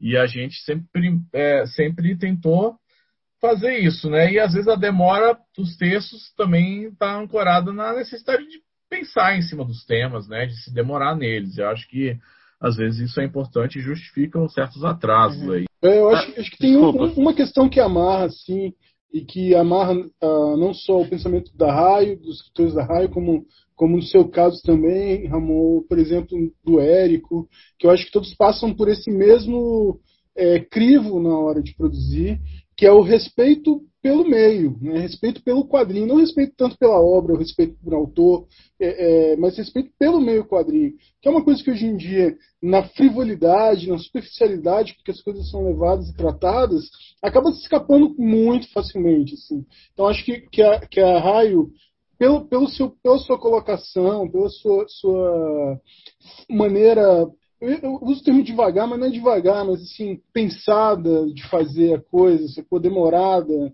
é, é porque é justamente um respeito ao quadrinho, né? O respeito às histórias em quadrinhos, à potencialidade das histórias em quadrinhos, a possibilidade de, de ela ir além, não só para quem já é macaco velho e que já lê quadrinho há muito tempo, mas principalmente uma maneira de que qualquer pessoa que tenha algum interesse em, em, em algum que partilhe desse mesmo respeito e que seja novo e que, que venha, né, tenha lendo agora nesse, nesse presente digital, possa encontrar esses, esses, lugares aonde se aprofundar, né, aonde, aonde parar um pouquinho para respirar e ler alguma coisa, né, é, e que não está ligado a uma obra em si, mas ao que é o quadrinho para a gente, a maneira como a gente vê. Uma, uma questão, assim, eu acho que está bem claro para você, para vocês é, qual que é a proposta da High Laser e o que, que vocês se propõem a fazer. Mas eu tenho curiosidade em relação à percepção que vocês têm da leitura que, que o meio faz do trabalho de vocês. É, e aí eu me refiro, por exemplo, a editores, autores, é, público e também a produtores de conteúdo. Por exemplo, quando, quando eu penso a compreensão que o meio dos quadrinhos faz em relação ao jornalismo, eu acho muito raso, muito confuso ainda. Eu acho que tem gente que acha que jornalismo é divulgação, confunde jornalismo com publicidade, por aí vai. Como é que vocês analisam a compreensão desse mercado, da cena de quadrinhos, dos autores de quadrinhos, das, do, dos, dos autores das obras que vocês analisam em relação à crítica e, e ao trabalho que vocês se propõem a fazer? Ramon, eu sou, eu, além de ser jornalista, né, atuar na área cultural, também sou assessor de imprensa é, de eventos e projetos culturais. Né? E eu acho que é, essa divulgação que vem quando alguém, enfim, dos meios de comunicação, ou hoje em dia também influenciadores e coisas do tipo, é sempre muito bem-vindo para quem você está querendo divulgar, né? É, especialmente se fala bem eu acho que quem nos manda material, sejam editoras ou autores, eles querem esse espaço. Né? Porque no final das contas é aquela coisa do fale bem, mas fale de mal. Você está ocupando um espaço ali, algumas pessoas podem ler e concordar com aquilo ali quando diz que é positivamente, ou então por algum motivo discordar do seu texto. Enfim, é um espaço ocupado e isso é importante. Né? Então eu vejo que as editoras e os autores, muitos deles mandam simplesmente para isso, assim, divulgação mesmo, ou seja, é um espaço, se eles vão falar bem ou se vão falar mal, pelo menos eu estou aparecendo ali e estou acontecendo. Mas o feedback que a gente tem, é, digamos, das próprias editoras e dos autores, para a gente ainda é um tanto quanto misterioso. Porque a gente tem um feedback é, praticamente inexistente é, de, dessas, de, dessas duas entidades. Né? É, não que ele nunca tenha acontecido, mas ele é muito raro. Como a gente convive nesse meio dos quadrinhos, a gente acaba conhecendo muita gente que é do meio, então eventualmente a gente tem a oportunidade de conversar tete a tete com a pessoa e ela fala, pô, gostei do que você falou, então, ah, li aquilo que você escreveu sobre tal coisa e tal, né? Mas isso é muito raro. Mas estendendo um pouco a minha resposta, e não sei se isso tem, tem a ver também com o que você perguntou, eu acho que muitos autores é, não sabem se divulgar. Né? E aí nem coloco isso como culpa deles, eles simplesmente não sabem como funciona né, não sabem que é importante você ter uma assessoria de imprensa para fazer o seu quadrinho chegar a várias pessoas, falando bem ou falando mal. Né? É, e muitos, especialmente os mais jovens e inexperientes, é, não têm muita disposição de estar se expondo a uma crítica que pode ser uma trauletada. Então tem um pouco isso também, especialmente no caso da Raio Laser, que às vezes a gente não é, é muito gentil com as nossas resenhas, né? É, a gente, a gente está trauletada, né? A gente bate. Não sei se eu te respondi, Ramon. Acho que. Críticas, eu mesmo já li críticas negativas de um quadrinho na raio que depois eu gostei. Quer dizer, né, eu olhei e discordei. Falei, não, o cara leu tudo errado, né? Então também tem esse espaço, né? De, de... E, e, uma coisa interessante é que às vezes a gente fala de um quadrinho e vai ler ele tempos depois, a nossa opinião muda a respeito, né? Não é incomum que dois resenhistas diferentes resenhem o mesmo quadrinho com opiniões diferentes. Isso já aconteceu algumas vezes na raia do mesmo quadrinho ser resenhado mais de uma vez com opiniões diferentes. E aí o que acontece é que quando a opinião é positiva, a galera compartilha, fala que é legal, saiu na raio laser e tal. Quando, quando a resenha é negativa, a gente só ouve um cri, cri, cri, cri, ninguém comenta nada, ninguém. Aliás, a gente teve algumas críticas não muito favoráveis a alguns títulos nos enviados por editoras e, logicamente, elas não botaram nas redes sociais para compartilhar e tal. É, eu, como assessor de imprensa, nunca tive a oportunidade de fazer assessoria de imprensa de um quadrinho, mas eu totalmente divulgaria, porque eu acho que isso gera engajamento também. Eu não vejo o porquê desse pudor, mas entendo que algumas assessorias de imprensa não conseguem chegar para o seu cliente e falar: putz, aqui a, a tal site não gostou muito do seu quadrinho, enfim. Mas nós temos feedback sim. O Pedro é que fica viajando aí, não controla nossas redes sociais, não sabe porra nenhuma. sim, só, só pegando o gancho disso aí, né? Assim, a gente entender essa realidade do quadrinho, né?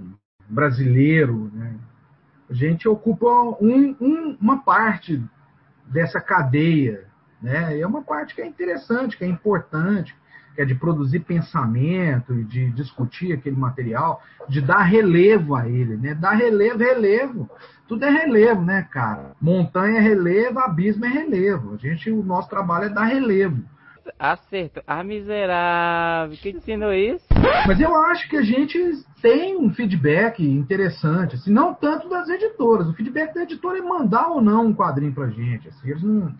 Né, assim, eventualmente, algum evento, chega um cara de uma editora, sei lá, né, assim, e vem e conversa, mas eventualmente nem é por causa da raio laser, mas assim, mas, mas junto aos autores, eu acho bem bacana, porque não é raro, sabe, assim, os autores virem e comentam, pô, cara, olha que leitura legal que você fez, cara, que coisa bacana que você escreveu, que ponto de vista interessante. Isso não é raro, né? E a gente está falando aí de grandes autores do quadrinho brasileiro, né, que, que tenham, né, nos tem alguma estima, né?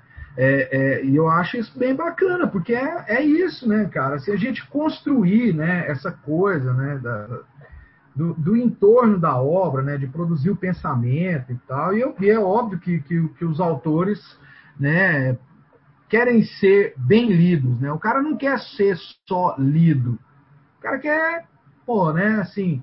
Nem né, só elogiado, né? Não quer ser uma... Ah, não, não é... Não, é. Quem acredita em elogio é trouxa, pô. Aqui é o Wolverine falando. Toma tenência na vida, meu filho, porque eu te pego na esquina. O cara quer ser lido de verdade, assim, né? Assim, sei lá, né? Eu faço um quadrinho ali e tal, eu vejo o cara que leu, o cara que tá me dando um tapinha nas costas, e o cara que, pô, mas olha isso aqui e tal, que você fez, isso aqui, pá, pá, com outro cara. Assim, esse, esse feedback é importante, a gente recebe ele é, é, é, eu acho que de forma tão consistente quanto possível. Operou, você acha que os caras são seus amigos a troco do quê, rapaz? Sou apenas um realista pessimista. e, e, e, e, também tem uma outra coisa, né? É, a gente, os textos que a gente escreve são de uma, de uma forma geral mais elaborados, mais pensados. Então é natural que você elabore pense, reflita em cima, mais em cima de coisas que você gostou, de que você achou uh, agradáveis, se identificou na leitura. E como não há uma, uma obrigação jornalística de resenhar, de ter, não, olha, a gente tem que botar os lançamentos da semana ou do mês, então, né, ah, esse aqui ganhou três estrelas, quatro estrelas, não é uma coisa isso. Então, quando o texto uh, vem ele vem pensado, ele geralmente é em cima de uma coisa no qual a gente viu qualidade que a gente acha que mereceu não uma divulgação, mas mereceu uma reflexão por parte do articulista que escreveu, né, do, do, do, do seja alguém do staff, né, ou, ou seja um colaborador.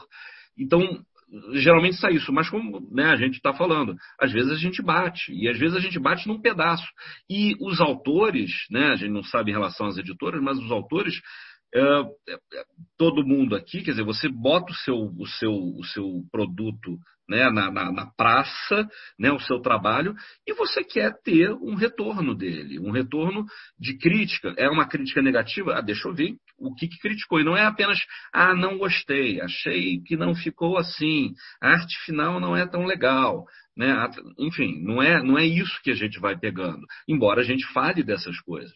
E quando a gente fala, a gente explica, olha, não ficou legal por causa disso, não achamos isso e tal, isso, e não sei o quê em comparação com outros trabalhos dessa mesma pessoa que a gente olhou, que a gente pesquisou, que a gente acompanha, ficou. Então, tem, tem, tem um pouco isso. Eu acho que a gente escreve longamente, ou, ou de novo, em profundidade, em profundidade um pouco para a gente e um pouco para o que a gente gostaria de ler em outras, em outras coisas, entendeu? Em outros canais, em outros espaços. Embora, obviamente, seja uh, necessário você ter uma divulgação, você saber, até para você poder. Ah, foi lançado tal coisa? Bacana, deixa eu ler que eu acho isso interessante, ou essa, essa divulgação me ajudou, eu vou procurar saber mais sobre isso e tal, e aí sim saber se vale a pena ou não refletir em cima disso. Mas, de fato, é importante se a crítica reverbera no autor. Isso aconteceu muitas vezes, né? Assim, os autores dão feedback, você percebe que você dialogou com ele, que você se comunicou efetivamente com ele. E isso que é o objetivo final, você se comunicar com o autor, né? Comunicar de verdade, não é uma coisa que é uma mise-en-scène. A gente não, não, pretende fazer isso e tal. E, muitos, e às vezes o feedback é negativo. Você também não se comunica com o autor, o autor não diz nada para você, você não consegue entrar na sintonia que ele criou. E ele também, às vezes, não vai entrar no nosso texto. Né? Uhum. Isso acontece. Né? Muita gente não vai concordar com o que a gente fala, e isso faz parte do jogo. Né? Uh, no jogo no sentido, nem num, num, sentido meio assim, mega anuncioso da coisa, mas no sentido de trocas que, que tem alguns parâmetros e tal, e esses parâmetros vão sendo quebrados ou ultrapassados e tal, que, que é legal quando, quando a crítica, né, a recepção e tal, a, a, o discurso sobre a mídia ganha maturidade, né? A gente sempre achou que seria legal chegar nesse ponto. A gente nunca sabe, sabe se a gente chegou. Mas a gente sempre tentou, a gente sempre tentou chegar nesse ponto. Uhum. É, uma, uma curiosidade, eu sempre associei o Raio Laser como um blog de Brasília. É, hoje o Marcos está na Itália, o Bruno o Bruno está na Holanda, o, o Márcio está em Goiânia, mas, mas é, é, por todas as relações que vocês falaram aí, seja pela Kingdom, seja pela, pela universidade, é, eu acho que é muito característico, é, é, muito fácil fazer essa associação entre a Raio Laser e Brasília. É, eu, por exemplo, tem um texto que o Pedro escreveu sobre sobre a relação de Brasília com quadrinhos e, e eu acho que é notória toda a cena e movimentação de, de quadrinistas de Brasília. É, é uma pergunta meio abstrata, assim, mas eu acho que é, ela é válida. É, qual que vocês acham que é a influência da cidade de Brasília no trabalho que vocês fazem? É, seja pelo encontro de vocês, seja pela, pela movimentação cultural que existe aí. Enfim, o que, que é correto da minha parte fazer associação da Raio Laser com com Brasília, como um blog de Brasília. Só uma informação, esse texto que, que, que o Vitral está falando é o Brasília 60 anos, aparições de um imaginário em quadrinhos. Do Pedro Nós vamos linkar no blog. Vitral, eu, eu acho que o que a gente colocou aqui mais cedo sobre as nossas relações de amizade e tal, eu acho que isso perpassa a cena cultural de Brasília. Ou seja, eu conheço o Márcio por conta do meu envolvimento com a cena do rock independente aqui em Brasília, da qual o Márcio é uma das figuras ponta de lança em Goiânia. Né? Então isso acabou que nos aproximou. Né? Nós temos essa relação com as histórias em quadrinhos e a Kingdom Comics foi a primeira loja especializada em histórias em quadrinhos em Brasília. É, e tudo isso a gente está falando dentro de um contexto que hoje em dia é muito acessível, mas no finalzinho dos anos 90, começo dos anos 2000, isso passava por uma coisa meio do underground, da contracultura. Né? Então eu acho que isso foi meio que é, a, essas manifestações culturais em Brasília, e no caso do, do, do Márcio Goiânia, possibilitaram esses diálogos. Né? E isso tem a ver, no caso de Brasília, com todo o histórico cultural da cidade, com a produção roqueira, né, que ganhou muita potência, especialmente nos anos 80, mas que nos anos é, 90 teve uma cena também fortíssima. Basta lembrar que a, a, banda mais popular do rock brasileiro nos anos 80 é de Brasília e nos, nos anos 90 também é de Brasília. Né? E, paralelamente, Goiânia também tinha uma cena nos anos 90 fervilhante que desembocou nas produções do Márcio e seus comparsas lá em Goiânia, né? É, que literalmente apresentou uma outra cara da, da vida cultural de Goiânia para o Brasil inteiro. Então eu acho que essa questão da, do regionalismo, né, da, da, cidade, ela, ela, ela tem tudo a ver. E no caso de Brasília, é, ainda que a cidade não seja tão bem guarnecida de comic shops e livrarias, a gente, com o surgimento da Kingdom, isso a gente ganhou um ponto de encontro. É, a cidade nos unir talvez fosse uma coisa meio inevitável. Né? Eu conheci o Marcos em meados dos anos 90 no Espaço Cultural da 508 Sul, hoje chamado Espaço Cultural Renato Russo. Ele comprava quadrinhos na Devir para revenda, é, na Devir e na, na Comics, né, Marcão? E aí eu conheci ele vendendo quadrinhos no Espaço Cultural porque eu frequentava a Gibiteca e um curso de desenho com o professor Marel, que é um professor que ajudou a formar muitos dos quadrinistas da, da cena de Brasília contemporânea, né? E a gente se conheceu lá, numa época que não tinha lugar especializado na cidade, né? Então, a cidade, de certa forma, nos forçou a nos encontrarmos, né? essas, essas características da cidade. Né? Ou seja, a ausência, a ausência em algum momento de uma loja de quadrinhos, um cara que estava vendendo quadrinhos. Né? Então, é engraçado, eu conheci o Marcos, eu era, sei lá, tinha 13 anos e o Marcos já era um cara que estava na faculdade. Eu via ele como um adulto. Assim. Justamente o, o papel da 508 Sul para o quadrinho brasiliense que desembocou no quadrinho é, nacional, né?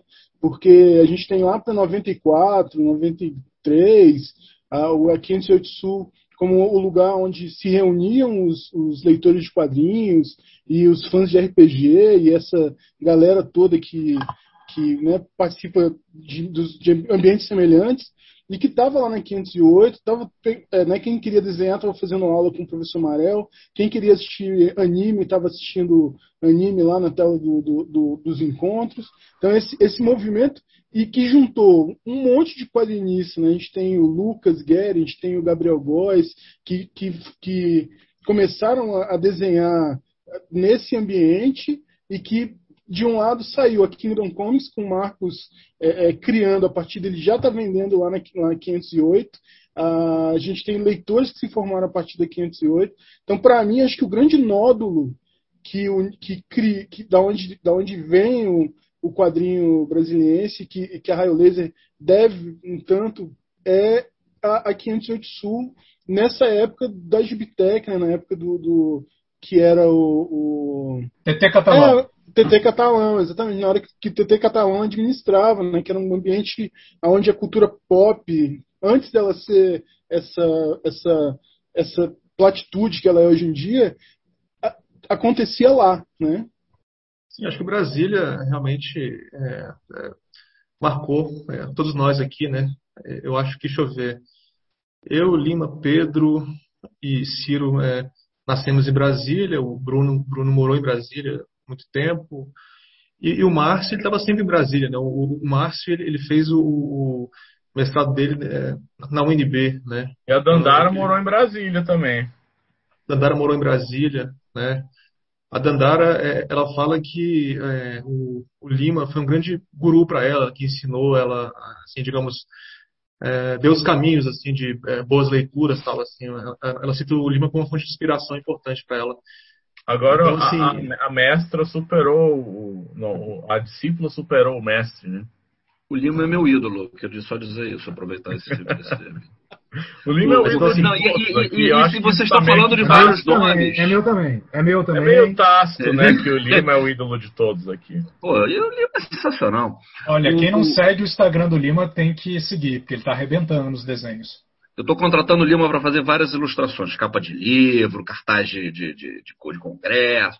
O, vocês estão falando de vários nomes de Brasília, e isso é uma coisa interessante, porque Brasília tem uma cena de quadrinhos muito, muito forte. Isso, isso é, se reflete né, em muitos dos, dos textos da Raio por essas proximidades, da mesma forma como a imprensa carioca uh, e a imprensa paulista, enfim, né? Você, você, você acaba conhecendo e frequentando. E Brasília tem uma cena recente, se a gente for pegar esses 10 anos da Raio e os 10 anos da, da, da, da cultura, você tem várias coisas. Vocês, vocês estão mencionando, né? Tem a Love Love Six, então tem o tem o, o Pimba, o jornal, né? Com, com, com o André Valente, com o Santiago, o próprio Eduardo Belga, com o Lobisomem. Quer dizer, tem.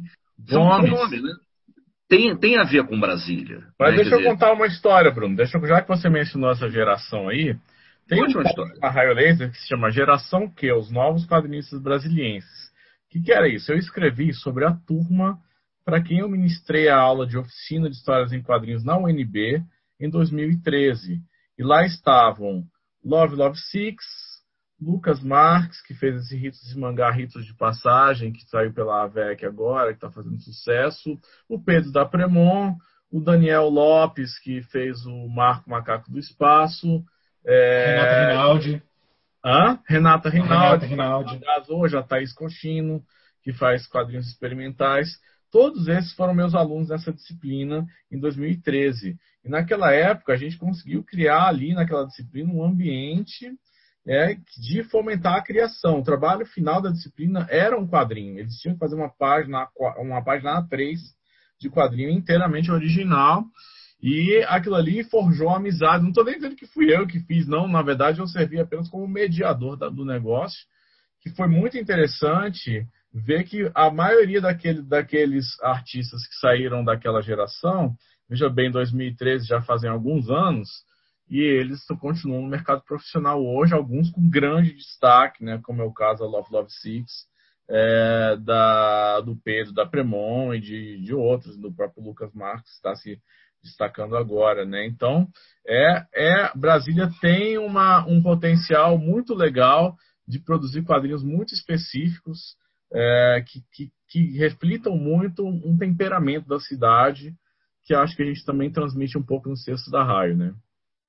Eu também só mais uma curiosidade também assim, só para digamos é, amarrar essa história também com a Kingdom. A Dandara Palankoff também ela já é, é, foi funcionária da Kingdom também. Ela trabalhava aos sábados e, e ela tem uma história interessante. Uma vez ela, ela pegou uma é, lotação lá para Kingdom e, e, ela esqueceu a, a, as botas lá. E aí ela chegou para trabalhar, gente vai ter que ir embora, vou ter que colocar minhas, a, as minhas botas. Aí foi embora, mas fica também esse registro aí de curiosidade para vocês. E eu, cara, assim, Goiânia é uma cidade, Ramon, 200 quilômetros de Brasília, 220 quilômetros, né? Então, assim, a minha, a minha, a minha obrigação primeira, é, em qualquer circunstância que eu tivesse em Brasília, era ir na Kingdom. O resto era depois, entendeu?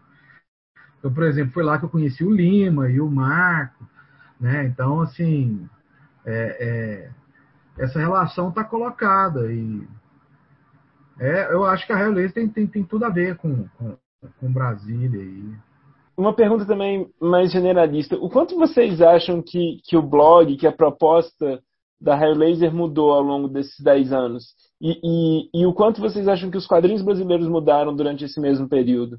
Ó, eu vou falar sobre o blog e vou pedir para a questão dos quadrinhos para outra pessoa falar. Mudou muito a proposta do blog, até porque o formato blog mudou muito. Né? Assim, o propósito de um blog já não é o mesmo que era em 2011.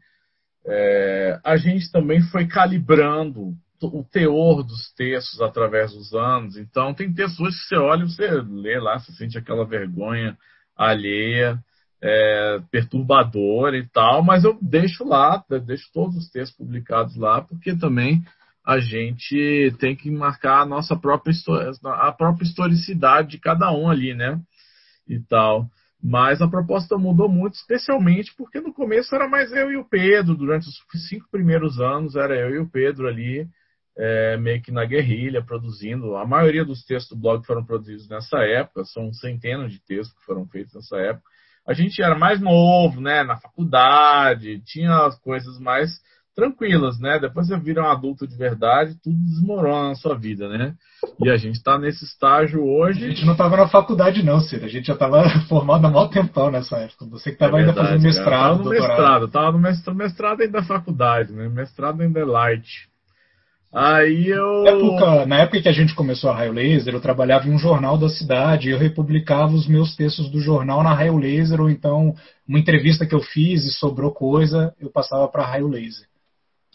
Mas havia um, havia um fulgor, assim, para produzir. Eu gostava muito de escrever muito, e foi rareando através do tempo, mudando um pouco as, as perspectivas, e a gente sempre publicou muitos colaboradores também, né? É, muita gente passou pela Raio, dezenas de colaboradores e tal. É, eu lembro de cabeça assim, o Lucas Reis, que tem colaborado com a gente recentemente, Marco Antônio Colares, do Fórum Carão Bárbaro, com, é, publicou muito com a gente. É, Chacal. o Chacal, Chacal é, Cristiano Bastos, jornalista da Rolling Stone, muita gente, meu irmão. Alexandre Link. Alexandre Link, do Quadrinho na Sarjeta, publicou com a gente, né? Que hoje o Link está despontando aí com o seu canal, que tem muito boa qualidade também, né? E a gente é, trocou muitas ideias com muitas pessoas através do tempo, mas o que fez mudar o perfil mesmo foi a entrada dos outros colaboradores, né? Assim, quando entrou o Lima ficou fixo, começou a entrar o Marcos. Marcos tem textos de pegada é, que fala muito de comics, super-heróis, mas sempre com uma visão muito original, às vezes com tom de humor, às vezes não, né? E o Márcio também, né? Quando entrou, mudou radicalmente o perfil da Raio, né? Trouxe a bagagem toda que ele tem, porque assim, uma coisa que dá para garantir é que esses caras aqui sabem de quadrinhos. Não estou nem me colocando, não, que eu sou o mais ignorante entre todos.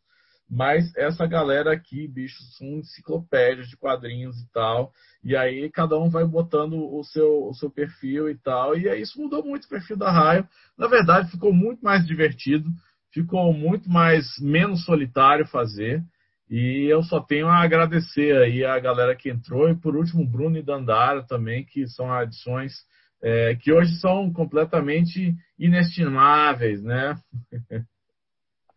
É, a gente entende muito mais de quadrinhos do que o Ciro, né? Tanto que todos nós aqui temos um livro com um prefácio do Nobushinen. Tá? O Ciro é o único que não tem livro com prefácio do Nobushinen. Nós todos aqui. Não temos. tem ainda, não tem ainda. Calma lá. Os calma anúncios lá. são para o final. Os anúncios são para o final. Mas eu acho que o Márcio, eu acho que é a pessoa indicada para dizer como os quadrinhos brasileiros evoluíram nesses últimos 10 anos, não é, Márcio? Evoluíram, eu, eu acho que é mais o quanto eles mudaram não necessariamente evoluíram. Se ele achar que evoluíram, fica à vontade. É, quanto eles mudaram, Márcio, nos últimos 10 anos? Desde a minha resenha do Day Tripper de Bay Moon em 2011 ou 2012, sei lá, quadrinhos como vontade e representação, é que eu comparei o Day Tripper às ideias do Schopenhauer, muito ambicioso, né, e tal, mas um texto que eu gosto até hoje, né, desde o Bay Moon com Day Tripper, o que que, o que, que mudou aí, Márcio, até para os quadrinhos atual? Eu acho que esses últimos dez anos, assim, eles são muito emblemáticos, assim, do, do que aconteceu no quadrinho brasileiro, né? É, primeiro, sempre tem esse papo do quadrinho brasileiro ser algo tardio, a galera se tocou dessa história da autopublicação, né? Então, nesse esquema da autopublicação, a coisa avançou muito, assim, né? Quer dizer, os autores, eles são donos das suas obras e conseguem atribuir a elas a qualidade, o acabamento, a liberdade editorial que, né, esses eventos de quadrinhos que a gente tinha, que todo mundo frequentava até antes da pandemia, cada evento era um, era um susto, assim, de ver. Você já ia esperando um monte de novidade, chegava lá, tinha o dobro, o triplo, né, vasta e que, assim, de, um, de uma perspectiva, digamos, é, geral, eu acho que o quadrinho brasileiro hoje tem uma qualidade muito alta, muito elevada, assim, isso não era comum, entendeu? O quadrinho brasileiro, se a gente for pegar o quadrinho popular brasileiro ali do século XX, da segunda metade do século XX, ele era um quadrinho popular, ele tinha características muito específicas que não se replicavam no resto do mundo. Então, por exemplo, a gente tinha grandes autores, mas eles eram autores dentro de uma lógica editorial do Brasil. Por exemplo, na Argentina a história era outra. Assim, a gente tinha aqui grandes narradores gráficos, grandes ilustradores, grandes quadrinistas, mas do ponto de vista de roteiro, assim, quer dizer, era, era outra pegada, era outra coisa, assim, sabe? Assim, a gente, por exemplo, não tinha a, a, tradição da história longa, né? O quadrinho brasileiro era marcado pela, pela narrativa curta e tal. E isso tudo mudou, né? Assim, de forma muito intensa. Outra coisa que eu acho muito interessante no quadrinho brasileiro contemporâneo é um caráter mais ousado e experimental, assim, né? Com uma pegada, digamos, mais artística. É um quadrinho que quer dialogar com outras linguagens, né? Com essa coisa mais, digamos, radical, né? De diálogo mesmo, né? Um quadrinho é, é, mais ousado, vamos dizer assim, que não é feito ex exclusivamente para o leitor de quadrinho, né? É, então eu vejo isso. Hoje eu, eu, eu na minha compreensão, o quadrinho brasileiro hoje está assim, tá entre os melhores do, do, mundo. Agora, assim, esses períodos eles, eles são complexos também da gente analisar, né? Dez anos é um período relativamente curto e essa ideia ela também já está numa espécie de um refluxo. Já existe um refluxo disso também.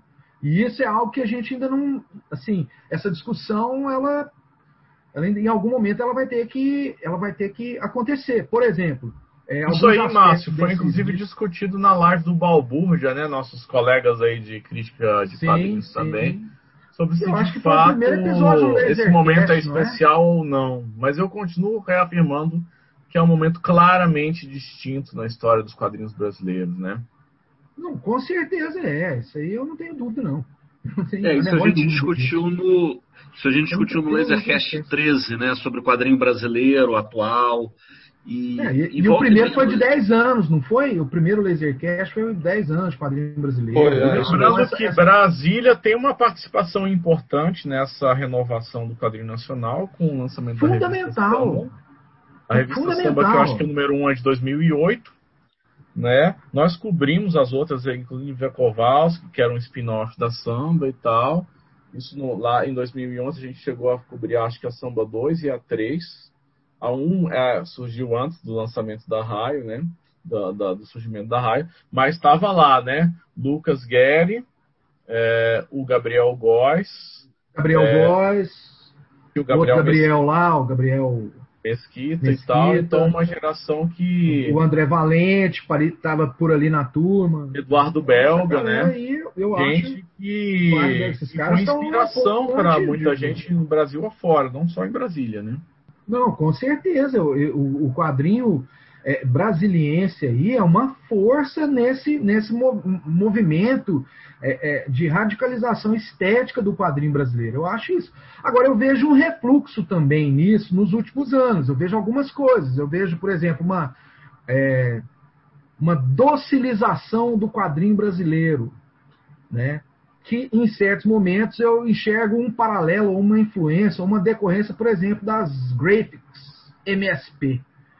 O Graphic MSP criou uma espécie de uma docilização. Já tem muito quadrinho que, já, que ele já nasce domado. Ele já nasce ali, cara. Parece que a aspiração dele é mandar aquele penadinho, sabe? Assim, pô, cara. né? Assim, então tem, tem, tem, tem essa característica aí.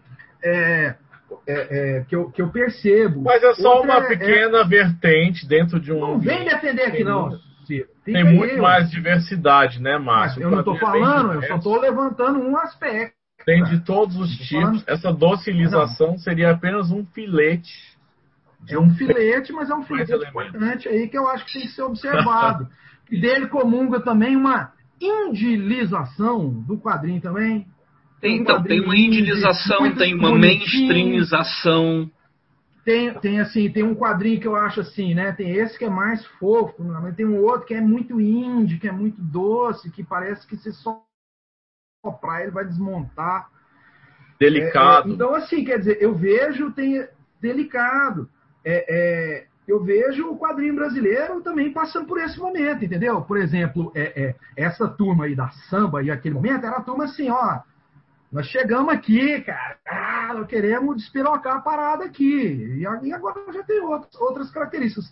Eu não estou fazendo um, um, juízo de valor, assim, a priori. Isso não é uma espécie de um juízo. Não muito, né? Não muito. Não, é muito, desculpa. Mas é assim, mas, mas o que eu estou dizendo é assim, que eu começo a perceber esses movimentos dentro do quadrinho, entendeu? Você começa a ver um tipo de experimentalismo que, que já começa a ficar mais cordato, você começa a ver um monte de coisa, você começa começa a ver um quadrinho que tem muito medo de lidar com determinadas questões, com determinados temas. Então, eu acho que isso também é, um, é algo importante para a gente notar nesse panorama. E que, assim, por exemplo, quando a gente fala. É, é, a retração, é a retração não, que você está sendo. É, não, não, é exatamente uma retração, cara. É, um, é, é processual, tem uma dinâmica que está colocada aí na sociedade que os quadrinhos são atravessados por ela refletindo isso. Eles acabam refletindo isso é, é, da gente pensar e que a gente ainda não consegue perceber. Por exemplo, quando a gente pensa, e quando você fala, Ciro, ah, eu escrevi, e isso para mim foi ontem, né? Falando aí do, do Moon e do Dubai, do Day Tripper, e sei lá, esses caras, isso parece que foi ontem. Mas a hora que você põe no, na ponta do lápis ali, começa a fazer uma conta, isso não é mais tão ontem. Esse, aquele perfil, ele já mudou e nós já estamos numa outra onda que cabe a nós, né, que, que, que, a gente se dispõe a essa função de pensar esse quadrinho, de começar a pensar isso aí, eu acho. Tem uma outra coisa que, complementando o que o Márcio está tá falando. Ele está falando do quadrinho, uh, a produção brasileira de quadrinhos, a produção de quadrinhos no Brasil, como, como conteúdo. Tá? A gente tem que pensar também que nesses 10 anos você teve uma, uma. Aí eu vou dizer uma evolução em termos de suporte. Tá? Se a gente for pensar há 10 anos atrás, a gente tinha ainda muito. O quadrinista brasileiro pensava muito em vou fazer o meu gibi, vou fazer a minha revista. Meu Zine, né? Que também ficou tão popular Zine, depois. Né? E hoje Renascimento dia, e hoje, esportes nos anos 2010. E hoje em dia é muito difícil você não ter um quadrinista digital. Se há 10 anos atrás os primeiros quadrinhos digitais que tinham era basicamente a coisa da tirinha, o cara que fazia um quadrinho digital, nesses 10 anos a gente vê uma multiplicidade, uma diversidade, não apenas de gêneros e, e, e segmentos e nichos, mas de suporte. O próprio exemplo da, da, da, das graphics MSP é um álbum de quadrinho brasileiro. Né? Você chegar e fazer uma graphic novel seriada, se você pegar lá o, o, o do Danilo Beirute, o astronauta, que tem, sei lá, quatro, cinco, seis exemplares, quer dizer, é um, é um, é um seriado, são é graphic novel. Estão vendo as tretas entre o Bruno e o Márcio se revelando aqui em relação a diversos assuntos? Não, mas então, e a gente tem hoje. A Eu gente amo o Bruno. Tem... Então a gente tem essa diversidade não só de linguagens e de segmentos e, e, e, e o que o Márcio fala de lado, mas você tem principalmente uma questão de suporte, porque hoje esses quadrinhos atendem diferentes públicos. Né? A gente vai pensar na produção brasileira de quadrinhos, a gente tem o, o, o brasileiro, os quadrinistas brasileiros que desenham super-heróis para editoras fora, como a gente tem os brasileiros que, que fazem eh, histórias autorais, que são publicadas em editoras fora, e às vezes são publicadas primeiro em editoras estrangeiras e depois chegam ao Brasil. Né? A gente tem a questão do catarse, que permite que você faça desde o seu gibi até a sua graphic novel gigantesca, que você viabilize isso. Você vai começar a ter agora os mobile comics. Né? O André Valente é um cara que está produzindo uma, uma série de mobile comics para a Webtoon Factory, que é o braço uh, digital da Dupuy, lá na, lá na França. Então, além dessa diversidade de gêneros, dessa mudança que né, você pode pensar, você tem esses diferentes suportes que há 10 anos atrás não existiam e que estão ainda sendo desenvolvidos ao, aos poucos, né? quer dizer, gradualmente, pelo menos.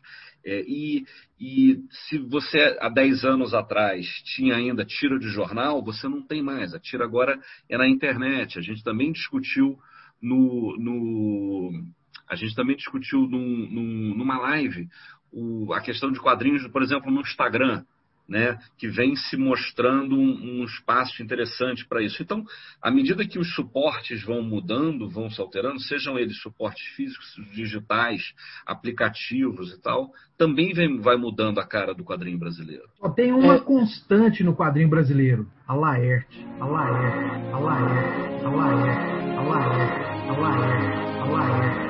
Eu acho que essa é a deixa perfeita pra gente.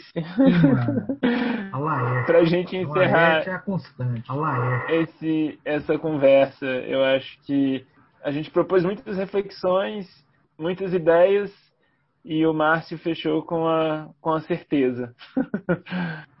Bem, eu acho que seria legal passar a bala para vocês de volta, né? Agradecer outra vez esse convite para mediar essa conversa. É, adorei, de verdade. Eu repito que o trabalho de vocês é referência para mim e eu gosto muito de tê-los como colegas, contemporâneos e referências. E adorei mediar essa conversa e estou aí para quando vocês precisarem. Que agradece aí, Ramon. Classe. Pô, Ramon, cara, foi uma grande honra a gente te receber aqui. Espero que você possa voltar no Lasercast em outros momentos para falar de outras coisas, inclusive do seu trabalho e tal, né? Que sim, tem uma projeção que também divulga é, todos os assuntos relacionados a quadrinhos no Brasil de maneira extremamente profissional e competente e tal, né? E, enfim, é, eu, em nome de todos aqui, eu agradeço a sua participação, a disposição em participar aqui do Lasercast, né? Vamos finalizando. A gente, se a gente ficasse contando causa aqui, ia ficar a noite inteira, né? Ia perder é, a, até, ia, ia até abusar da paciência do nosso ouvinte aqui, né? Mas eu gostaria de anunciar também que a gente vai ter alguns outros eventos de comemoração aos 10 anos da Raio, né? Vamos lançar uma camiseta comemorativa com ilustração uh, do nosso parceiro Pedro da Premon, né, que publica pela Pé de Cabra e tal, e que fez o banner do nosso site, já fez nossas outras camisetas, nossos cartazes e tal, que é nosso amigo e é um grande, acho que um dos melhores quadrinhos brasileiros da atualidade tal. Também gostaria de agradecer em nome da galera aqui, é claro, não só a Poliana Carvalho, que é nossa webmaster desde o começo, super poli, genial, Poli, criou nossa logo e nosso design das primeiras páginas. Agradecer ao Bruno que faz o design de todas as, as nossas peças midiáticas e tal, banners, né? Bruno, que a gente sabe que se o bicho cobrasse o talento dele para nós aqui, a gente ia ficar pobre para sempre, né? Todo mundo ia falir aqui da, do tamanho, o talento do Bruno Porto, que o bicho faz em um segundo aqueles negócios. Não imaginam como que é, assim, o Bruno ali tomando um cafezinho e fazendo as coisas pra gente. Né? Então, valeu, Bruno. E também agradecer aos editores do Lasercast, né, que são o Eder Freire e o Gus Travis, né, o Gustavo Trevisoli, que também é um grande colaborador de longa data, longa data, publicando desde o começo com a Raio Laser e tal. É, e o Ed Tenório, que é o nosso social media, grande Ed aí, que também foi meu aluno na Universidade Católica de Brasília, um super talento, super youtuber aí também. Muito legal o trabalho do Ed. É, e aí, bom, gente, e aí o que mais nós temos para anunciar? Vamos ter um filme da Raio Laser, por incrível que pareça, o mais imodesto possa parecer. Adaptação Raio Laser e Snyder Cut. Snyder Cut da Raio Laser vai rolar Podem Meu esperar essa, essa aventuras alucinantes da High Laser.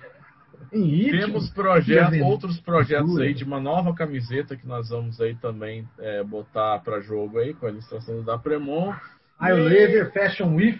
High Laser é transmídia, cara. É documentário, é, é filme, é, é, podcast, é wearables. Pô, tudo. Wearables só, é falta é ter, só falta um livro para completar esse negócio. Foi o que você pediu. Eu ouvi um livro, eu ouvi alguém pedindo um livro, pois então vai Sim. sair no meu livro da coluna Zip do Metrópolis, está no prelo aí, deve sair em breve, coletando os principais textos críticos que eu, que eu escrevi entre 2017 e 2019 para o Metrópolis, com ilustração do Pedro da Premon, introdução do, do professor Nobu Shinen, né? E também Orelha de Márcio Júnior, quem diria, né? Aí não precisa nem ler o livro, né? É. Lendo essas coisas todas aí, pode deixar o livro para outra hora, né? E tal.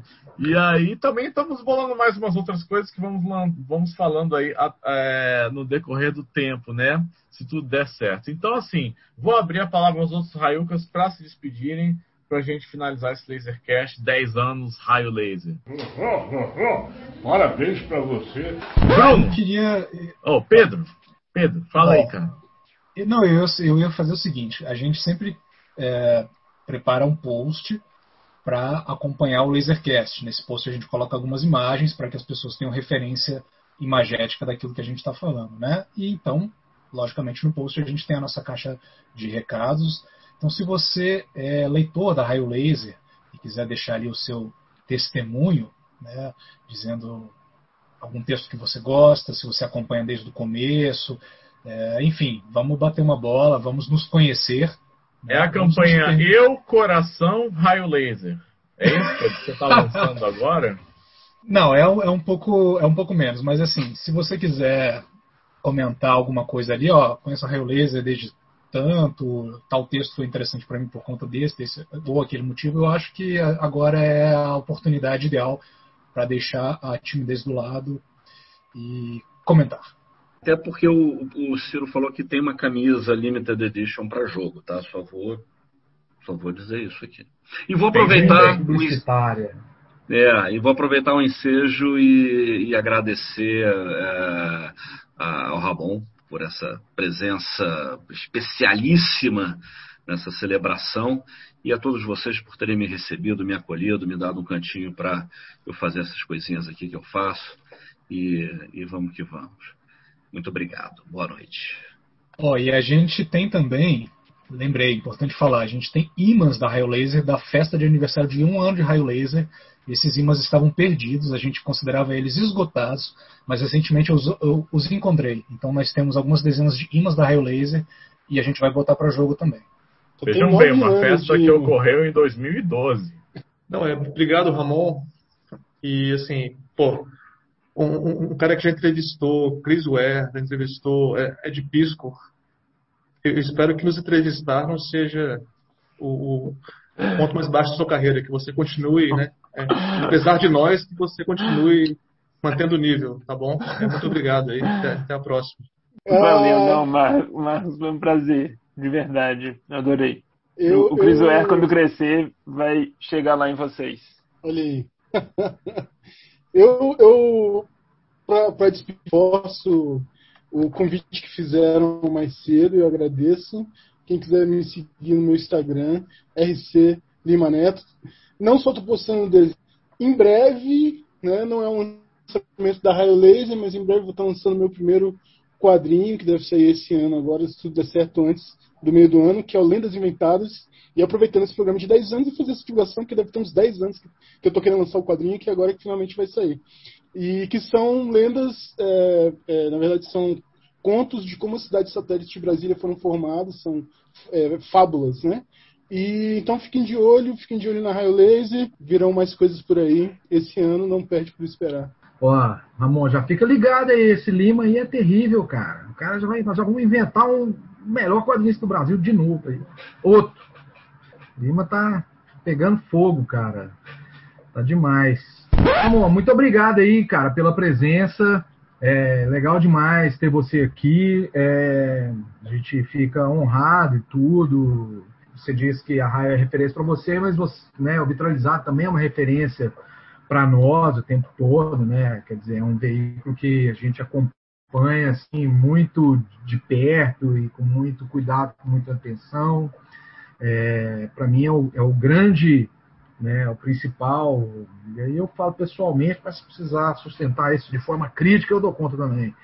Mas é o principal veículo, assim, né, de, de jornalismo, de quadrinho, desse quadrinho da Raio Laser, assim, esse quadrinho que é relevante, que interessa, que tem profundidade. Como você disse, é o trabalho mais jornalístico, né, menos crítica, mas mais jornalístico. Mas está lá, né, cara, toda vez ali que eu quero sacar alguma coisa nova, fico esperando, fico torcendo para você ter postado mais alguma coisa fantástica, uma entrevista incrível, ou, que seja pescar um desenho mais louco do Adrian Tomini para a capa da New York de 20 anos atrás e sei lá o que, entendeu? Então, assim, isso é, é, um trampo fantástico, assim, né? Que eu acho que é, é, é, essa paixão e esse respeito que a gente tem pela mídia dos quadrinhos, né? Eu acho que é isso que, que nos une, né? Então é isso, muito obrigado aí, viu, cara? A gente, quando a gente pensou, ah, quem que poderia vir aqui trocar uma ideia com a gente, né, pra gente fazer esse especial de 10 anos, um bate-papo, esse é o primeiro nome, não, pô, tem que ser o Ramon, cara. O Ramon é o cara que, que tem a ver com o que a gente faz, com o que a gente pensa, que a gente acredita que é o quadrinho para quem não é idiota. Que de idiota tá bom já, né, cara? Valeu, Márcio. Eu repito, muito obrigado e parabéns para vocês de novo. Muito obrigado. E complementando, não só, o, não só o seu blog, mas a sua coluna, a Sarjeta, no, no site do Tal Cultural, que a gente é fã também. Valeu, Bruno. Obrigado. É isso aí, valeu Ramon, valeu galera. Lembrando a campanha que o Pedro lançou, Eu Coração Raio Laser. Você que está ouvindo isso aqui, cara, Manda seu depoimento, qual é o seu texto favorito da Raio Laser, qual que você se lembra lá desde 2011, por que, que você acompanha e tal. Vai ser muito legal receber esse feedback, tá? Então, Raio Laser 10 anos, siga-nos nas redes sociais, né? Nós estamos no Facebook, no Twitter, no Instagram, temos um canal no YouTube que é pouco atualizado, mas eventualmente botamos coisas lá também. E o nosso blog, claro, www.raiolaser.net e o Lasercast. Acompanhe o Lasercast, ele sai quinzenalmente às segundas-feiras. É, é, isso aí, boa noite, boa tarde, bom dia, quadrinhos além.